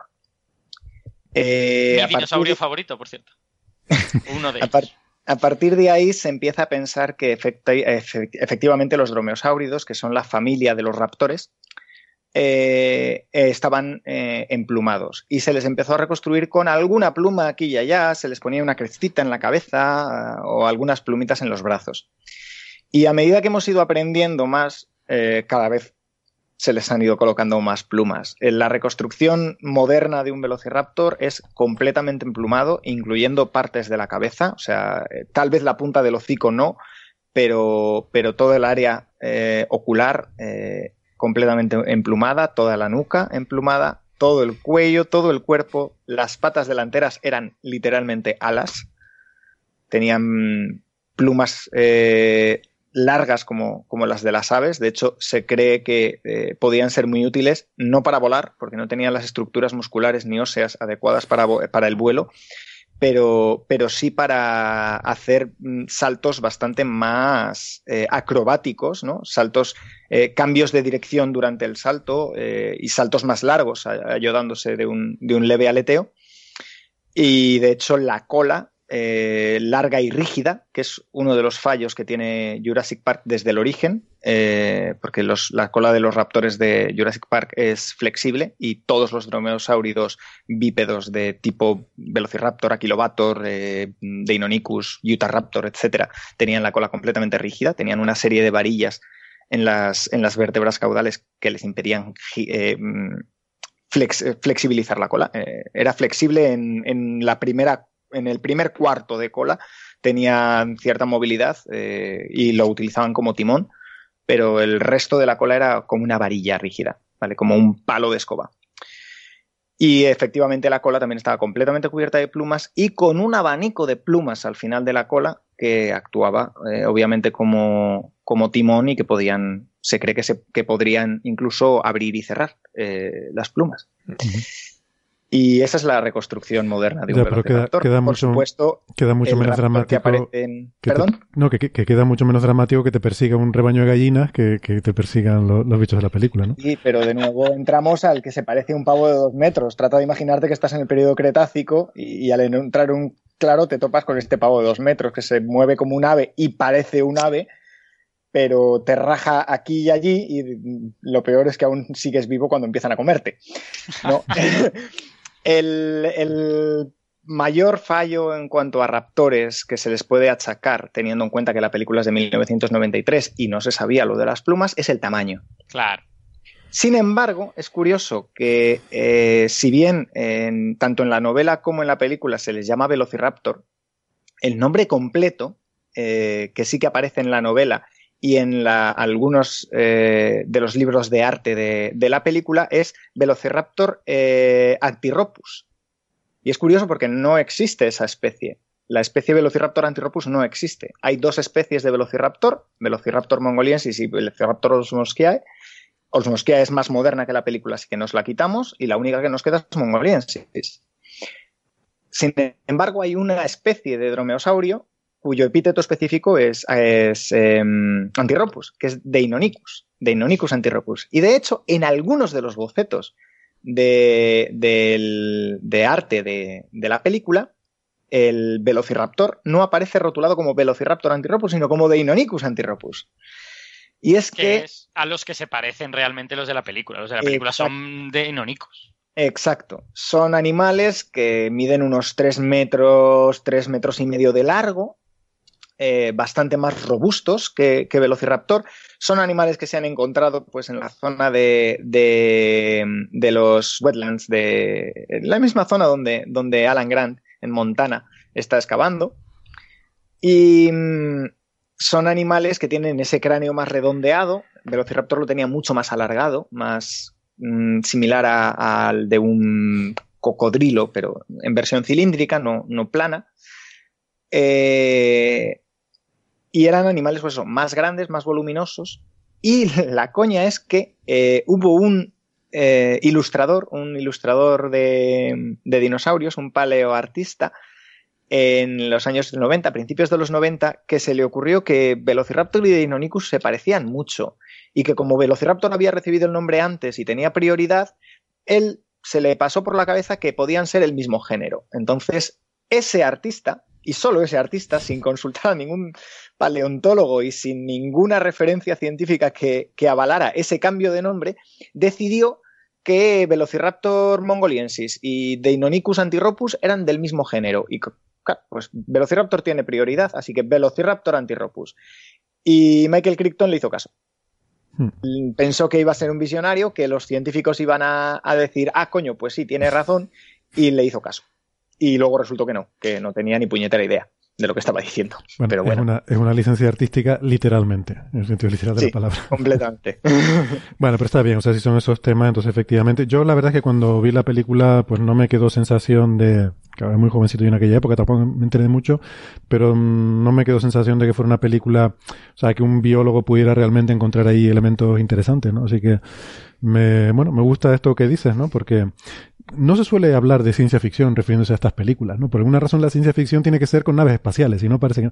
Pero yo, yo reivindico que sí, o sea, que esto también, pues que, ¿no? Que, que es ciencia Es ficción también. Y, ciencia ficción, sí, Sí, sí, de yo, hecho- yo estoy muy de acuerdo. De hecho, hace, hace unos años, cuando la NASA sacó aquella lista de las mm, películas de ciencia ficción más rigurosas y las menos rigurosas, ¿no? Hace, creo que fue por el año 2012, Jurassic Park estaba en el séptimo puesto. Ah, no lo sabía, no conocía esa lista, la voy a revisar. Esa lista está encabezada por Contact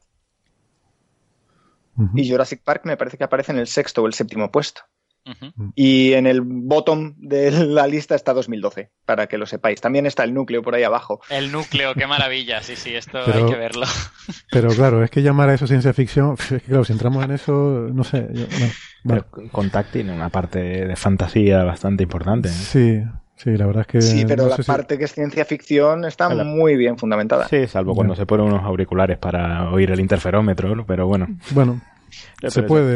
Yo decir. creo que Yo creo que Contact la eligieron por motivos sentimentales. O sea, Sí, Contact hay, un- hay una conexión. Ah, Hay un Carl Sagan ahí que... Hmm.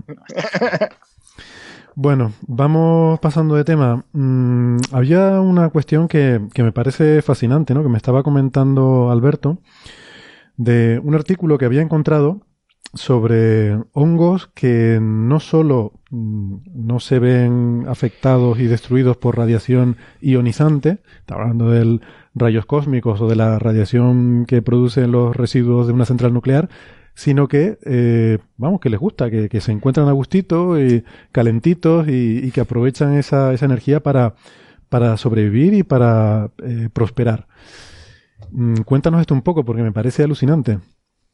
A ver, esta, esta idea que acabas de presentar, que es como también yo me encontré con este artículo, el artículo no es nuevo, por cierto, ¿eh? el artículo son, son investigaciones de 2007-2008, lo que pasa es que yo lo encontré como referencia en un artículo de Nature que me estaba leyendo de otra cosa. Eh, eh, esta afirmación que tú acabas de hacer, que es lo que a mí también me llamó mucho la atención, hay que moderarla. Digamos que eh, en Bueno, el yo estoy poniendo el titular. Yo, yo estoy aquí poniendo el clickbait, ¿no? Para enganchar a la gente y ahora ya tú le, les hundes las expectativas. Bueno, por decirlo, el, ar- el artículo está publicado en, en Plus One, la, eh, Plus, perdón, Plus One, la Public Library of Science, y es de Dadachova y colaboradores del Departamento de Medicina Nuclear eh, del Bronx, en Nueva York. Sí, es de- Em, son, son de hecho del Albert Einstein College of Medicine, que, que yo, por cierto, tengo un amigo allí y le he podido preguntar por, por esta gente, así que he Ah, encontrado, he encontrado referencias. Genial. Eh, y a ver, la, desde luego lo que hay es evidencias muy claras de que cierto tipo de hongos, que además se caracterizan por tener una gran cantidad de melanina, eh, tienen una resistencia importante a la radiación ionizante. Donde cuando hablan de radiación ionizante todos estamos pensando en partículas, pensamos en electrones, partículas alfa y tal, pero en esta literatura ellos están pensando más en rayos gamma, es decir, en fotones de muy alta energía. Quiero decir, rayos X y cosas, y cosas más, más eh, energéticas aún que los rayos X. Entonces, eso está claro, que esos hongos tienen, tienen una gran eh, defensa o digamos una Yo, gran yo solo, resistencia. perdón un momento Alberto, por poner esto en contexto, yo solo le quiero recordar a la gente que esos rayos gamma que tú acabas de mencionar son aquellos con los que estaba experimentando Bruce Banner, eh, con una sobredosis de los cual provocó que se convirtiera en el increíble Hulk y tuviera que cambiar de identidad, convertirse en David Banner y vivir como un fugitivo el resto de sus días. Lo cual es una historia que cada vez me, me resulta más, eh, más interesante y me, me relaciono más con ella, pero bueno, ya hablaremos de eso más adelante. O sea, que Por favor, quieres, llegar al punto en el que el titular es el hongo Hulk, básicamente. Bueno, eh, sí, a ver, a ver cómo me lo justifica. Eso es lo que espero que me lo justifique. Venga. Vale, pues a ver, la, la idea es, la, la melanina es la misma sustancia que hace que nuestra piel sea coloreada, ¿vale? La- las razas de piel más oscura tienen melanina, tienen mucha melanina en la piel, las razas de piel más clara pues tienen menos melanina en la piel. No es una sustancia pura, ¿vale? Es, digamos como una especie de conglomerado de polímeros que el- el polímero es, significa una molécula hecha con, una cadena de muchas otras moléculas más pequeñas, ¿vale? Donde, digamos, el, el monómero original eh, es más o menos conocido, pero luego tienen, digamos, eh, cantidades de otras sustancias que dependen ya de la especie y que no son las mismas en, en todas partes, ¿vale? Entonces, eh, hay muchos hongos que se sabe que utilizan melanina y que tienen melanina en su interior. Y no solo juega esta función de protegerles contra la radiación, pero es curioso que esa es la misma función que juega en nosotros. La melanina de nuestra piel nos protege de rayos ultravioleta y de todas estas cosas, y a los hongos, lógicamente, también, ¿vale? Eh, lo que pasa es que en hongos juega también otras funciones. Por ejemplo, hongos con, con más melanina son también más virulentos cuando, cuando se convierten en patógenos. O sea que para ellos es una molécula que, utilizan para, para muchas cosas, ¿no? Eh, entonces, ¿de qué van exactamente estas especies concretas de hongos? Pues que son hongos melanizados, de estos que tienen mucha melanina, y que se observa que esa melanina les confiere mucha resistencia a rayos gamma, a rayos X, a rayos ultravioleta y a todas estas cosas. Hasta ahí, ninguna cosa muy excepcional, porque al fin y al cabo la melanina es una sustancia que también a nosotros nos protege de, de radiaciones electromagnéticas. Sí, no, pero, pero el hasta, mecanismo. cierto, hasta cierto punto. O sea, aún así es sorprendente que te llegue a proteger eh, al nivel que estamos hablando. Pero bueno, sí, continúa, por Eh, efectivamente, efectivamente. O sea, quiero decir, a nosotros no nos protege de los rayos gamma. a ti te irradian con rayos gamma y te mueres igualmente, y a ellos, de alguna manera, sí que les protege. Pero hasta ahí, digamos, cosas que parecerían normales. Pero eh, estudiando hongos, sobre todo en las cercanías de Chernobyl y también en otros lugares muy radiados. Yo creo, yo creo que hay muchos rusos en estos estudios porque gran parte de ellos se han llevado a cabo, digamos, en las cercanías de, Chernobyl y tal, rusos, ucranianos, eh, gente que claramente es del este de Europa. Eh, se ha observado que algunos de estos hongos les encanta crecer especialmente en los sitios donde hay mucha radiación. Y de hecho, haciendo experimentos más de laboratorio, han visto que algunos crecen hacia los lugares donde hay más radiación. O sea, tú les pones un trozo de alguna cosa radiactiva y la colonia de hongos se extiende en esa dirección. Eso se llama radiotropismo, ¿vale? Entonces, es curioso que algo... Esto es como el, fototropismo de las plantas, ¿no? Que crecen hacia el sol, pero en este caso, radiotropismo crecen hacia donde viene la radiación, ¿no? Eso es. es. curioso y de alguna manera sorprendente que esta radiación que se supone que te mata, vale, a ellos no les mata tan fácilmente porque tienen esta melanina, pero es que encima crecen hacia ella, les encanta, la buscan de alguna manera. Entonces, los autores de este, de este trabajo lo que trataban era de ver si la buscaban por algo, o sea, si la buscaban porque obtenían algún tipo de beneficio de ella. Entonces, diseñan una serie de experimentos para ver si en presencia de radiación estos hongos crecen mejor y más rápido y, por lo tanto a lo mejor tienen alguna manera de convertir la energía que les llega de la radiación en algo aprovechable para ellos, donde este algo es no sabemos muy bien qué cosa. ¿Vale?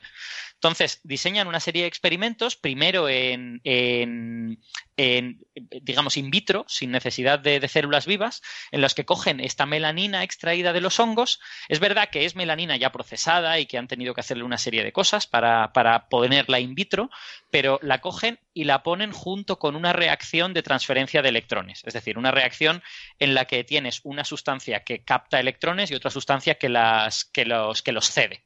Y ven cómo de rápido sucede la reacción. Y lo que observan es que la reacción ocurre mucho más rápido cuando tú irradias la melanina con, radiación ionizante. Es como si la radiación de alguna manera activase la melanina y le permitiese hacer de, de, no sé, de correo de electrones entre una sustancia y la otra, ¿vale? De catalizador de esta, de esta reacción. Y eso les parece que es notable, porque dicen, oye, a ver si va a ser que en el interior de las células de los hongos está pasando algo parecido y les gusta ir hacia la radiación porque eso les permite realizar más rápidamente algún proceso metabólico gracias a esto. La, melanina sigue siendo oscura, no se vuelve verde en ningún momento. Efectivamente, no se vuelve verde. Ellos sí que hacen estudios de si cambia su conformación electrónica y tienen ciertas evidencias de que eso, de que ha cambiado algo, ¿no? De que cuando tú la irradias hay algo en esa estructura de la melanina que está cambiando.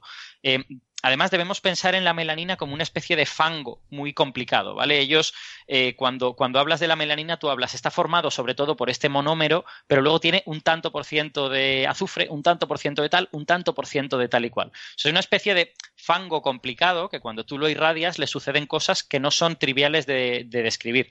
Y de hecho, a día de hoy, la estructura detallada de la melanina de estos hongos no se conoce. Se, conoce, digamos, algo como muy genérico, pero, pero no la estructura detallada. Entonces dicen, vale, vamos a pasar al siguiente paso. Ahora que ya tenemos evidencias químicas de que esta melanina está haciendo algo, vamos a ver si podemos conseguir evidencias biológicas. Porque no es lo mismo que algo suceda en un cristalito in vitro que que suceda dentro de una célula, ¿no? Entonces, lo que hacen es coger especies de estos hongos melanizados que se sabe que resisten a la radiación y encontrar mutantes que no pueden producir melanina y ver a ver si pueden comparar el crecimiento de unos y de otros. Someten a radiación a uno que tiene melanina, o sea, digamos que cogen cuatro casos posibles. Hongo con melanina y hongo sin melanina, y a cada uno de ellos o bien no lo someten a radiación o bien sí lo someten a radiación. O sea, pero son, estás hablando de hongos albinos.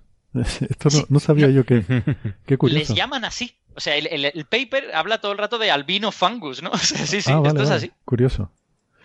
Sí, sí, efectivamente. Y de hecho, eh, lo pueden hacer con varias especies diferentes, ellos cuentan, porque hace muy poco tiempo que se ha diseñado una cepa albina de, cierto, de cierta especie de hongo.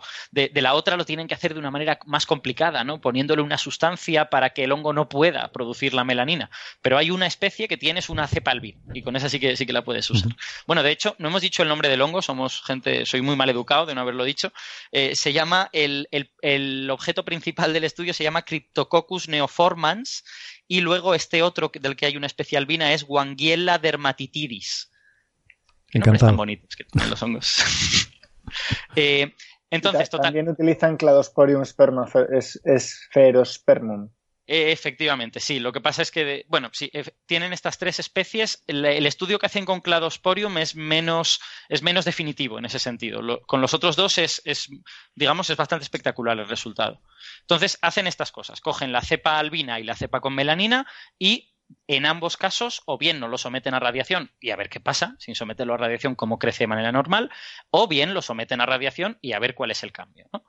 Y lo que encuentran en ambos casos es que cuando la diferencia entre someterlo a radiación y no someterlo a radiación es un factor 2 a nivel de crecimiento y a nivel de, de, número de células producidas, incluso a veces acercándose a un factor 3, mientras que cuando coges la cepa albina la diferencia entre someterlo a radiación y no someterlo es pequeña. Sí que es verdad que crece un poquito más cuando lo sometes a radiación, pero es, digamos, un factor, es un 20% o algo por el estilo. Entonces, esto es una evidencia interesante de que hay algo en someter a radiación a estos hongos que les hace crecer más rápido. y, esto yo, creo que es interesante al nivel de que nosotros pensamos que eh, lo que permite activar el metabolismo, darle, solo se me ocurre la palabra en inglés, eh, darle, darle gasolina al metabolismo, eh, es la fotosíntesis, ¿vale? La fotosíntesis es la manera principal de hacer esto en, en, la naturaleza, en la Tierra.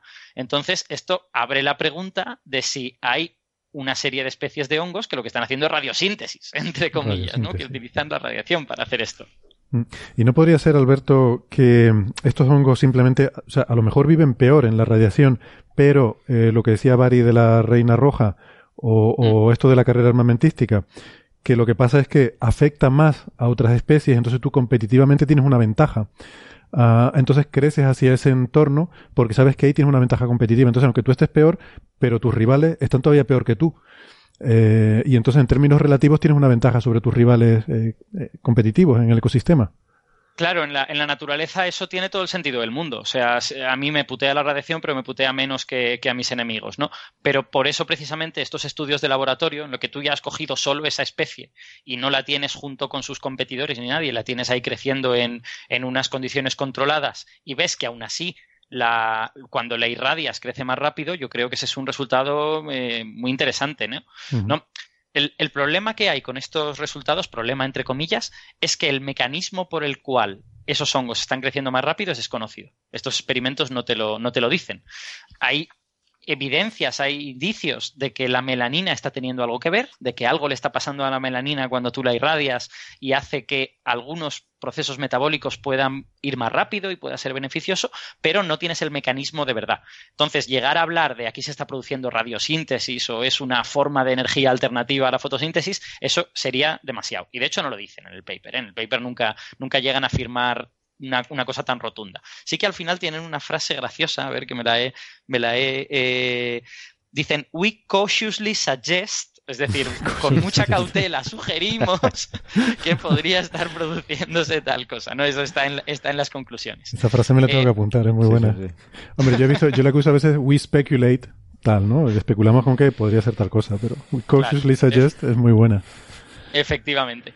Entonces, a mí, a mí me ha parecido un estudio interesante. Lo que pasa es que lo que me hace pues eh, quedarme un poco eh, decepcionado es que es un estudio de hace 10 años y no se han producido avances importantes en ese tiempo.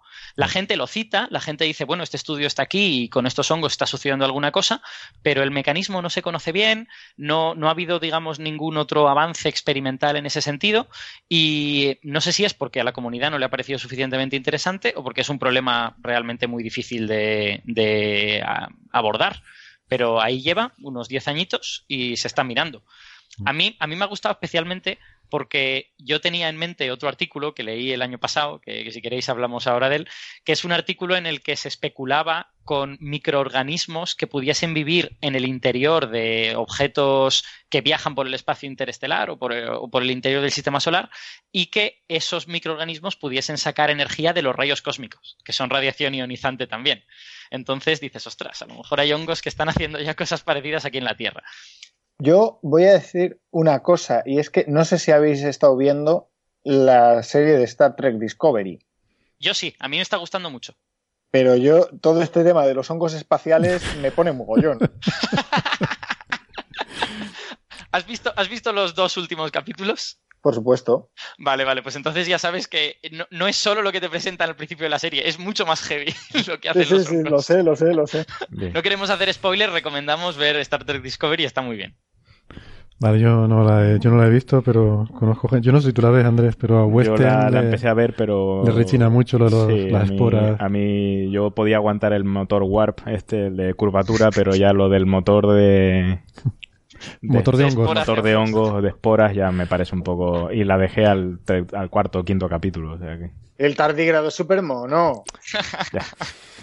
Es un- eso es consubstancial a Star Trek, tienes que pasar por ello. O sea, sabes que en Star Trek hacen cosas eh, increíbles haciendo ciencia ficción super soft. Ciencia ficción que no te puedes creer de ninguna manera. Sí, es todo pero... pero fantasía. eh, Sí, bueno, la- ciencia la- ficción que no te puedes creer de ninguna manera hasta que llega el, el señor de tal y dice, oye, que la curvatura esta sí que se puede hacer.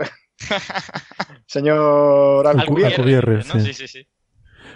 Pero, pero a eso se refería Andrés, ¿no? Que lo de la curvatura, vale, pero que ahora sí, sí, yo eso digo, ¿no? pa- paso por ahí, ¿no? Pero por lo del motor de esporas ya me... me- Ya cuando lo oí tuve que volver a escucharlo otra vez a ver si era así, lo que, si era verdad lo que había oído, ¿no? Pero A mí también me pasó. Yo dije, no puede ser que me estén contando esto. yo estaba Pero buscando vamos, que- sí, el- el- los aplausos estos como en las series norteamericanas, ¿no? Las de, comedias. De las comedias, ¿no? Los aplausos forzados enlatados, a ver si en algún momento había alguno, pero no, no, no hubo, no hubo. No hubo comedia. Bueno, eh, pues nada, que mm, no sé, pues, Pues nada, esta, esta- seguir. esta cosa de los hongos era esto lo que os quería contar. O sea, ex- existe esta investigación. Es bien sabido que en la Tierra no solo la fotosíntesis es la fuente de, de- de energía para la vida, ¿vale? Que hay organismos quimiosintéticos, hay organismos litoautótrofos que viven de, de cosas, eh, de reacciones químicas que se producen en la piedra. eh, pero es interesante que quizá pues estemos empezando a ver otro posible mecanismo que no será tan importante como la fotosíntesis, porque con la fotosíntesis los organismos fotosintéticos hacen de todo, pero estos hongos sí que parece que de alguna manera aceleran su metabolismo gracias a la radiación ionizante, lo cual es muy interesante a nivel de pensar si en entornos con mucha radiación ionizante, la superficie de Marte, digamos, pues podría haber organismos o no podría haberlos. Claro, claro, claro, porque es uno de los problemas, efectivamente, ¿no? Que suelen poner para la vida, esta vida microbiana en Marte, que tendría que ser debajo de la superficie porque está expuesto a una gran dosis de radiación, pero claro, visto lo visto, pues a lo mejor si tienen suficiente melanina o algún otro tipo de protección, se, se podrían desarrollar. La verdad que sí. Nos está quedando muy hilado todo hoy en el programa. Bueno, Y nada, sobre, sobre este, sobre este otro artículo que os decía de eh, vida subterránea en otros, en, digamos, en cuerpos que vagan por el sistema solar o algo por el estilo, es un, es un artículo, eh, digamos, muy especulativo, ya no tiene eh, trabajo experimental ni nada, tiene modelitos e ideas que, que suelta ahí como cosas que son interesantes, pero sí que se basa en algo que sucede en la Tierra que es verdaderamente interesante, que es que hay organismos, eh, bacterias sobre todo, que viven en la piedra a varios kilómetros de profundidad. ¿Ves? Estos, los organismos de los que habla aquí, que a ver, voy a encontrarles el nombre y les voy a llamar por su nombre también. eh, los organismos de los que habla aquí que se llaman. eh, ah, son Deinococcus radiodurans. Vale, vale. Sí, De- Deinococcus radiodurans es una bacteria famosa, porque es el organismo conocido que mejor resiste la radiación. ¿Vale? Es el que más cuesta matar con radiación. Entonces, eh, estos organismos se han encontrado eh, a mucha profundidad en una mina de Sudáfrica y viven dentro de la roca en esa mina de Ca- Sudáfrica. casi 3 kilómetros de profundidad. Exacto, a 2,8 kilómetros de profundidad es una barbaridad, pero es que tenemos que acostumbrarnos que la corteza terrestre está llena de vida hasta por lo menos 4 kilómetros de profundidad y a lo mejor incluso un poquito más. Y a- a- tenemos que acostumbrarnos a que quizá el 50% de la biomasa de la Tierra está bajo la superficie, porque hay el tanto 50%, volumen tanto. Ujú. Es, es una barbaridad. Los- las estimaciones son muy difíciles de hacer. Y es evidente que en la roca la densidad de células es muchísimo menor que, que en la superficie. Pero es que el volumen es tanto mayor. El volumen es enormemente mayor. Entonces hay una, una parte muy relevante de la biomasa terrestre que está ba- bajo la superficie. Entonces estos Deinococcus radiodurans eh, viven ahí en la roca y ahí en principio no se benefician en nada de tener mucha resistencia a la radiación, que es la razón por la que son conocidos en el mundo de la biología. Pero ahí, eh, digamos que viven y comen y hacen todas sus cosas gracias precisamente a la radiación. Porque lo que sucede en esas, en esas aguas que están dentro de la roca a esa profundidad es que los, los elementos radiactivos que hay en la roca emiten partículas, esas partículas rompen el agua producen a partir del agua hidrógeno y producen a partir de algunas, de algunas sales que hay en el agua sulfatos y estas bacterias utilizan el hidrógeno y los sulfatos para como gasolina para su metabolismo, básicamente. Utilizan eh, las, las, plantas sacan electrones del agua y los utilizan para incorporar carbono a, a, su, a su, cuerpo, a su, hacen moléculas de, de, glucosa y de estas cosas, pues estas bacterias utilizan el hidrógeno para esa misma cosa. Cogen el hidrógeno, le extraen los electrones y hacen su metabolismo utilizando eso. De manera que pueden vivir en la roca gracias a que hay radiación. Es que es es bastante brutal. O sea, si no tuviesen esa radiación que está partiendo el agua continuamente y creando el hidrógeno, no podrían vivir.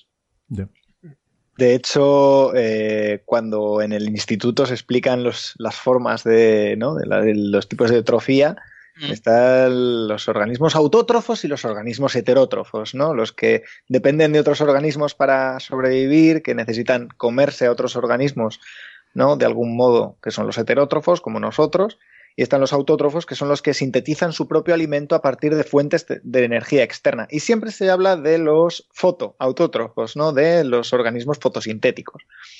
Pero en realidad es que hay otros tipos de autotrofía. Lo que acaba de mencionar de reacciones, eh, aprovechar eh, reacciones químicas, eh, la energía que se libera a partir de reacciones químicas relacionadas con el azufre, es otra fuente de, de, de energía para realizar sus, de hecho se llama quimioautótrofos a ese tipo de, de, organismos. Y no son los únicos los que viven en, en, en rocas y aprovechan esa radiación, eh, o vamos, las consecuencias de esa radiación. Por ejemplo, eh, arqueas que viven en, el, en los fondos oceánicos, en la región de las dorsales oceánicas, eh, aprovechan el, enorme calor y las enormes presiones de, esa región también para eh, hacer reacciones relacionadas con el azufre y, sacar de ahí, de esas reacciones, la energía para, sustentarse. Y de hecho existen animales que eh, viven en simbiosis con estas bacterias, con estas arqueas de la zona de las dorsales oceánicas, y que la única fuente de energía que tienen esos animales son las, la, la, lo, los desechos energéticos de esas bacterias que utilizan esas reacciones quimioautótrofas, como en el caso de un líquen que se alimenta de los productos que elaboran en las algas con las que está asociado el hongo, mm. pero sí, en versión todo un ecosistema eh, ahí en torno a, a, ese aprovechamiento energético ¿no? de, de estos organismos. Vale, pues, pues nada, si les parece, eh, ya para terminar eh, con el programa de hoy, pues le voy a contar eso que, que decía al principio, ese, ese secreto ominoso que he descubierto, que descubrí hace unos días, menos de una semana, y que, que me tiene sin, sin comer, casi sin, sin dormir, porque, porque tengo mucha hambre y entonces no duermo. Pero creo que lo he dejado para el final porque esto es una cosa así que, que, no queremos que se sepa mucho, los físicos solares, entonces como ya a estas horas no queda nadie escuchando, pues lo, podemos comentar aquí entre nosotros, ¿no? Esto por favor que no salga de aquí, porque ahora les voy a explicar por qué. Resulta que cuando ustedes piensan en, en física solar, que es un campo que ha sufrido un boom en los últimos 15 años espectacular, eh, ahora van a internet y ven esas imágenes maravillosas, ¿no? Eh, hay estos vídeos espectaculares en los cuales vemos ese sol enfadado, rojo, iracundo, eh, con unas explosiones tremendas, ¿no? Unas llamaradas que suele, que la gente llama llamaradas, ¿no? Todo lo que sale del sol así porque tiene pinta como de una llama. Bueno, realmente no es una, no es una llamarada. Técnicamente, esos fenómenos así explosivos que vemos en el sol son fulguraciones o lo que llamamos eyecciones de masa coronal, son CMEs por las siglas en inglés. Entonces esta, estas CMEs que nos interesan, nos interesan mucho a, a los físicos solares, pues son súper espectaculares, ¿no? Y hay vídeos maravillosos en los que se ven como bueno, eh, inestabilidades del plasma dan lugar a, a violentas eh, expulsiones de masa y, y, estas erupciones que tienen lugar sobre la superficie del Sol. Y entonces cuando estás viendo este vídeo, hay el, el, momento este, el momento miedito, tú estás viendo ese proceso ahí desarrollándose y de repente te ponen una bolita pequeñita ahí en medio de la llamarada y dicen, esto es la Tierra a escala, ¿no? Y entonces ahí es cuando se te pone el nudo en la garganta y dices, glups. Y bueno, pues nosotros evidentemente para hacer estos estudios eh, sofisticados e importantes que hacemos, pues eh, necesitamos financiación, vamos a nuestras fuentes, al ministerio, a, a contarles las cosas que hacemos y y a pedirles, eh, en fin, que si tienen a bien, pues los señores eh, dirigentes del país, pues que financien nuestras investigaciones. Ah, empezamos poniendo como introducción estas imágenes, ¿no? Decimos, bueno, esto es el sol, eh, este es el tipo de actividad que nos interesa, y les pones esas imágenes, le pones la Tierra a escala, ¿no? Y entonces cuando ves que ya se les ponen los ojos ojipláticos, dice, vale, y ahora que tengo su atención, este es mi proyecto de investigación para el cual necesito aquí unos eurillos. Esto pasa también en las charlas de divulgación, todos lo hacemos, ¿no? Em, vas a dar una charla por ahí sobre el sol y empiezas poniendo el típico vídeo con la llamarada, entonces pones la Tierra de escala, entonces ves que ya todo el mundo presta atención y dice, vale, ahora que tengo su atención, permítanme que les explique la física del sol. Yo por nuestro bien espero que no haya ningún nadie de algún del ministerio o lo que sea oyendo que sea oyente de Coffee Break, ¿eh? porque no sé por dónde vas, pero un oyente esto no tiene muy buena pinta. Un oyente del ministerio oyendo Coffee Break. Bueno. Y que haya aguantado hasta ahora dos horas del programa. Bueno. Aquí estamos solo nosotros cuatro. Vale. Eh, eso lo tengo muy claro. Y, y bueno, y si queda alguien, será alguien de confianza seguro. O sea, podemos confiar que esto no va a salir de aquí. Nada, bueno, es por darle un poco de, de... Hecho, habría que decir que, que los proyectos son evaluados y, valorados por gente que son, que son expertos, ¿no? Y que, que saben mucho de, de, cada tema, que son gente del campo y, y bueno, que, saben lo que hacen, ¿no? Que, que, en fin, esto era por darle un poco de, por darle un poco de salsilla a la historia. Y bueno, resulta que es una inquietud que tengo hace tiempo, ¿no? Porque claro, tú ves eso y, y la gente dice, ¡guau! Y si, si estuviera ahí la Tierra, menos mal que estamos lejos, porque nos carbonizaría todo el planeta. Porque claro, esas CME son muchísimo más grandes que la Tierra, son cientos, miles de veces más grandes que la Tierra, ¿no? Y claro, tú dices, sí, sí, pero piensas para adentro, claro, lo que pasa, lo que no te estoy contando es que esto es muy poco denso. Eso que estás viendo ahí es un material muy tenue. Y siempre he tenido ahí la cosa rondando, ¿no? De, ¿qué pasaría realmente, no? Eh, ¿Qué pasaría? Y, y has, un... has, puesto la, un planeta como la Tierra en el Sol y lo has mirado. Sí, exacta, exactamente. Este es el secreto ominoso. He destruido sí. una civilización entera. Iba, iba, a decir, estábamos antes hablando de, de, de, Hulk, pero resulta que tenemos aquí a Galactus. No, hombre, perdona, perdona. He hecho un experimento de laboratorio. Se ha encendido un fogón de la cocina y he acercado un papel.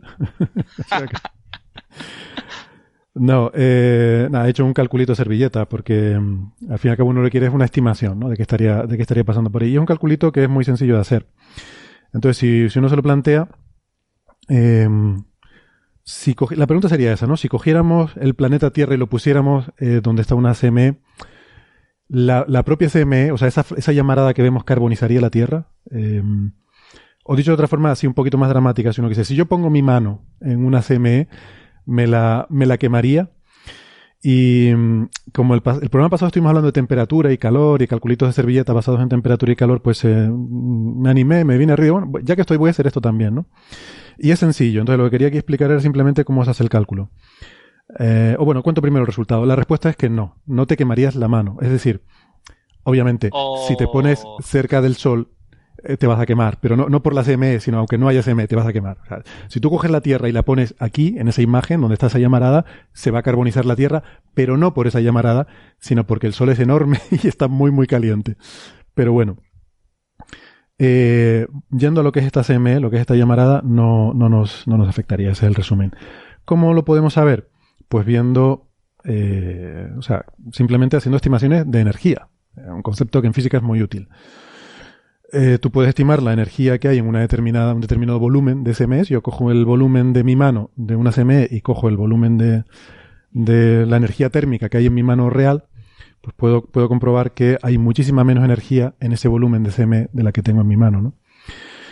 Y esto para hacerlo hay, bueno, hay un par de numeritos que hay que buscar de internet. Eh, o más o menos deducirlo. Uno de ellos es la densidad. Es importante cuál es la densidad del cuerpo humano, que resulta que es muy parecida a la del agua, porque al fin y al cabo estamos hechos casi todo de agua y bueno, eh, bastante parecida a la del agua. Eh, la densidad del agua son 1000 kilos por metro cúbico, ¿vale? Luego el otro número que es un poquito más delicado es el calor específico. El calor específico es cuánta energía, recuerden que hablamos la semana pasada, la diferencia entre temperatura y calor, ¿no? El calor es energía, temperatura es eh, movimiento de vibración de las moléculas. Entonces, ¿cuánta energía hace falta para subir un grado de temperatura al cuerpo humano, ¿no? Y ese es un número que también se parece mucho al del agua, son unos, redondeando, en números redondos, 3.500 julios por kilogramo y por grado Kelvin o por grado centígrado. Eso es la cantidad de energía que hay que suministrar a un kilo de persona para subirle un grado a la temperatura, ¿vale? 3.500 julios. Eh, una forma de ver esto, el microondas típicamente calienta 1000 vatios, que son 1000 julios por segundo, entonces un kilo de persona, eh, si tú, yo que sé, algo que pese un kilo tuyo, pues tendrías que meterlo en el microondas durante 3,5 segundos para subirle un grado de temperatura.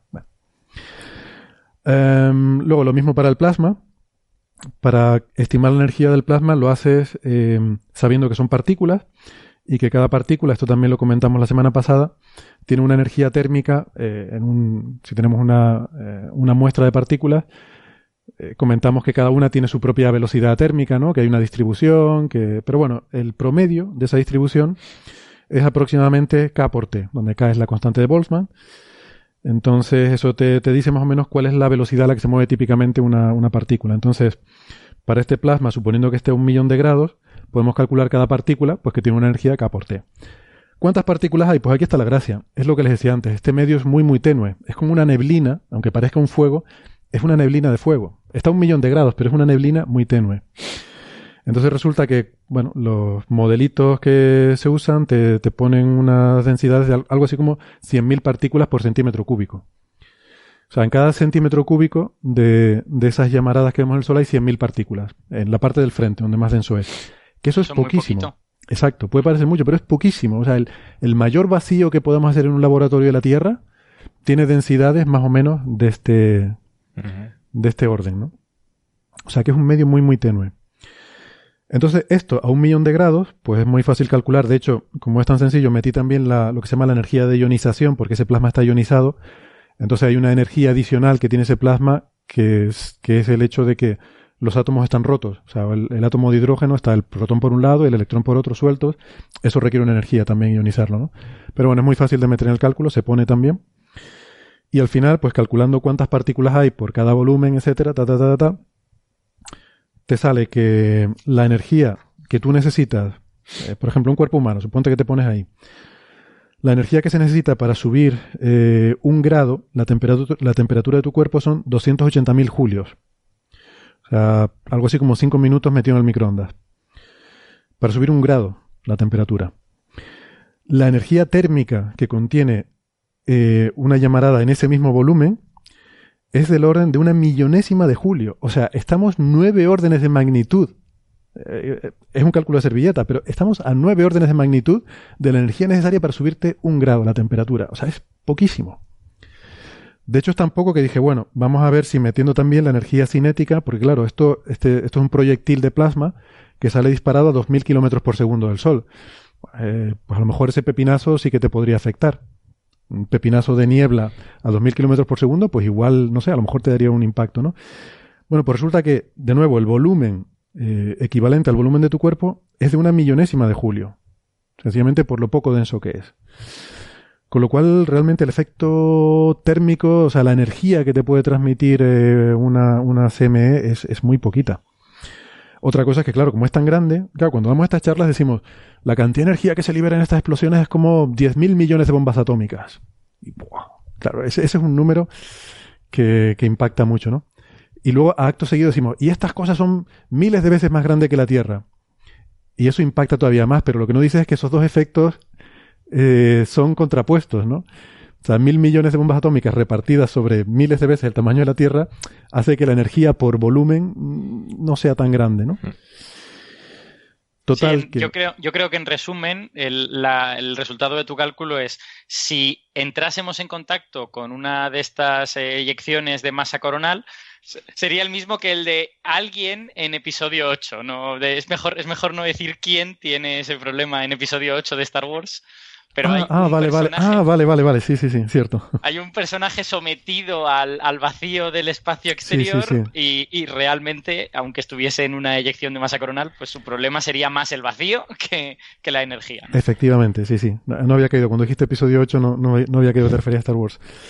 Pues, pues sí, ese es un poco entonces el tema. Claro, eso no quiere decir que, que sean inofensivas. O sea, estos, estos fenómenos tienen efectos que son los que ya hemos discutido, porque son sobre todo de naturaleza electromagnética, que afectan nuestra tecnología, que provocan tormentas geomagnéticas, que tienen toda una serie de consecuencias, nos desprotegen, se, o sea, eh, alteran, perturban, incluso erosionan el campo magnético de la Tierra, aumentan la radiactividad natural. O sea, lo que sí va a pasar, efectivamente, eh, que olvidé, casi olvido comentarlo, lo que sí es importante es que todas esas partículas son partículas que cada una de ellas es muy energética, que van a estar chocando contra tu cuerpo y, y eso va a producir eh, Mutaciones. mutaciones. O sea, está sometido a radiación.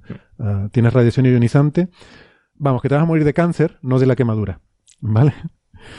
Ese es un poco, esa es un poco la El- conclusión. El protector solar supongo que no servirá mucho, ¿no? En esos casos. No, el protector solar te, se supone que te protege de rayos ultravioleta, ¿no? Es como la melanina, pero, pero de, de rayos cósmicos y de protones y partículas alfa aceleradas no te, va, Partículas, no creo. no te va a acelerar. No, no. y mm, nada, pues, pues este es un poco... mm, Esto yo no lo he visto en ningún sitio, ¿vale? Yo estudiando la carrera eh, nadie me contó esto. Yo no sé si alguien se ha planteado hacer este cálculo, supongo que sí, porque es muy sencillito.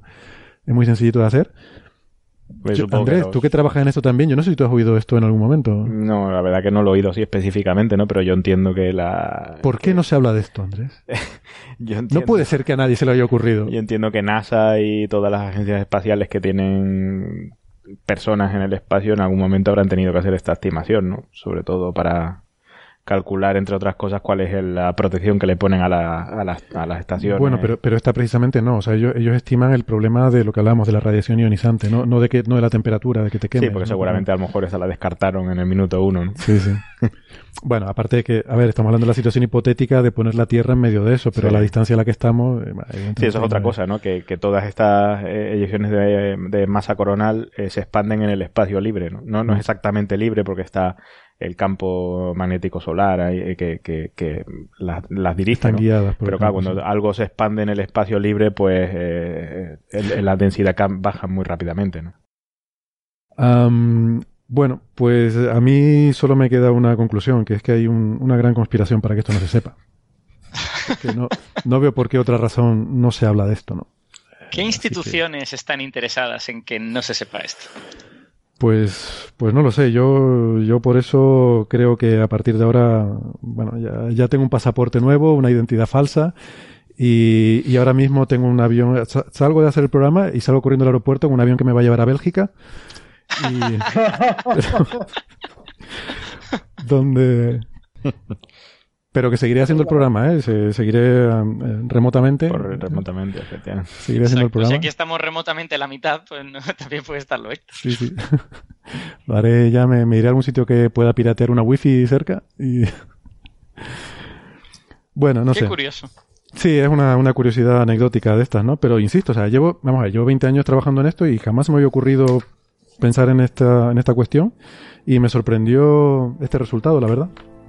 Em, pido perdón a los oyentes por el, el hype en las redes sociales eh, sobre el secreto ominoso, pero es que llevaba mm, dos programas sin utilizar la palabra ominoso, había faltado a mi palabra y entonces pues tenía que, eh, de alguna forma, he estado sobrecompensando, lo siento. En serio, yo en el anterior no la usaste, ostras. Cuando lo escuché, yo tenía el recuerdo de que sí la habías usado una vez. Yo, bueno, creo que no, no lo sé. Eh, A ver si. No, no, puede, puede ser que, que yo, estaba conduciendo y digo, ah, mira, ominoso. Yo, Creo yo que creo no. que la, la cantidad de veces que la he usado aquí se podemos convalidarle el programa anterior o Sí, varios, creo- varios programas anteriores seguramente. Yo creo que ya todo lo que queda de 2018 estoy exento. Exacto. Bueno, eh, ¿alguien tiene una- alguna cosa más interesante que decir? Porque a mí solo se me ocurren tonterías ya a estas horas. Eh, o, o vamos bajando el telón? Venga, Yo creo que sí. Pues bajamos el telón. Eh, nada, muchas gracias a, a los oyentes, sobre todo, por aguantar otro, otro programa largo. De momento no llegamos a las 7 horas que ha predicho Andrés, pero estamos en ello. Estamos en ello. Y Porque a mí no me habéis dejado hablar más de dinosaurios que si no. tenemos que reservar algo para otro programa, ¿vale? Porque, en fin, Coffee Break va a seguir mucho tiempo. ¿Cómo? El pollosaurio para otro programa. El pollosaurio. Bueno, bueno, pero eso.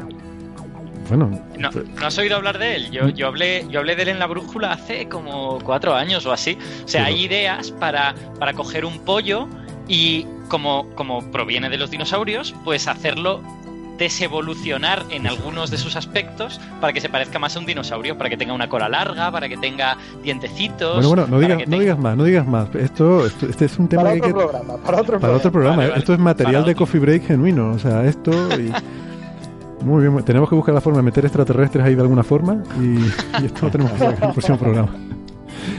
Bueno, pues nada, oye, muchas gracias, Bari, Alberto, Andrés. Eh, nos vemos la semana que viene. Hasta luego. Vale, chao. Adiós. Chao, chao.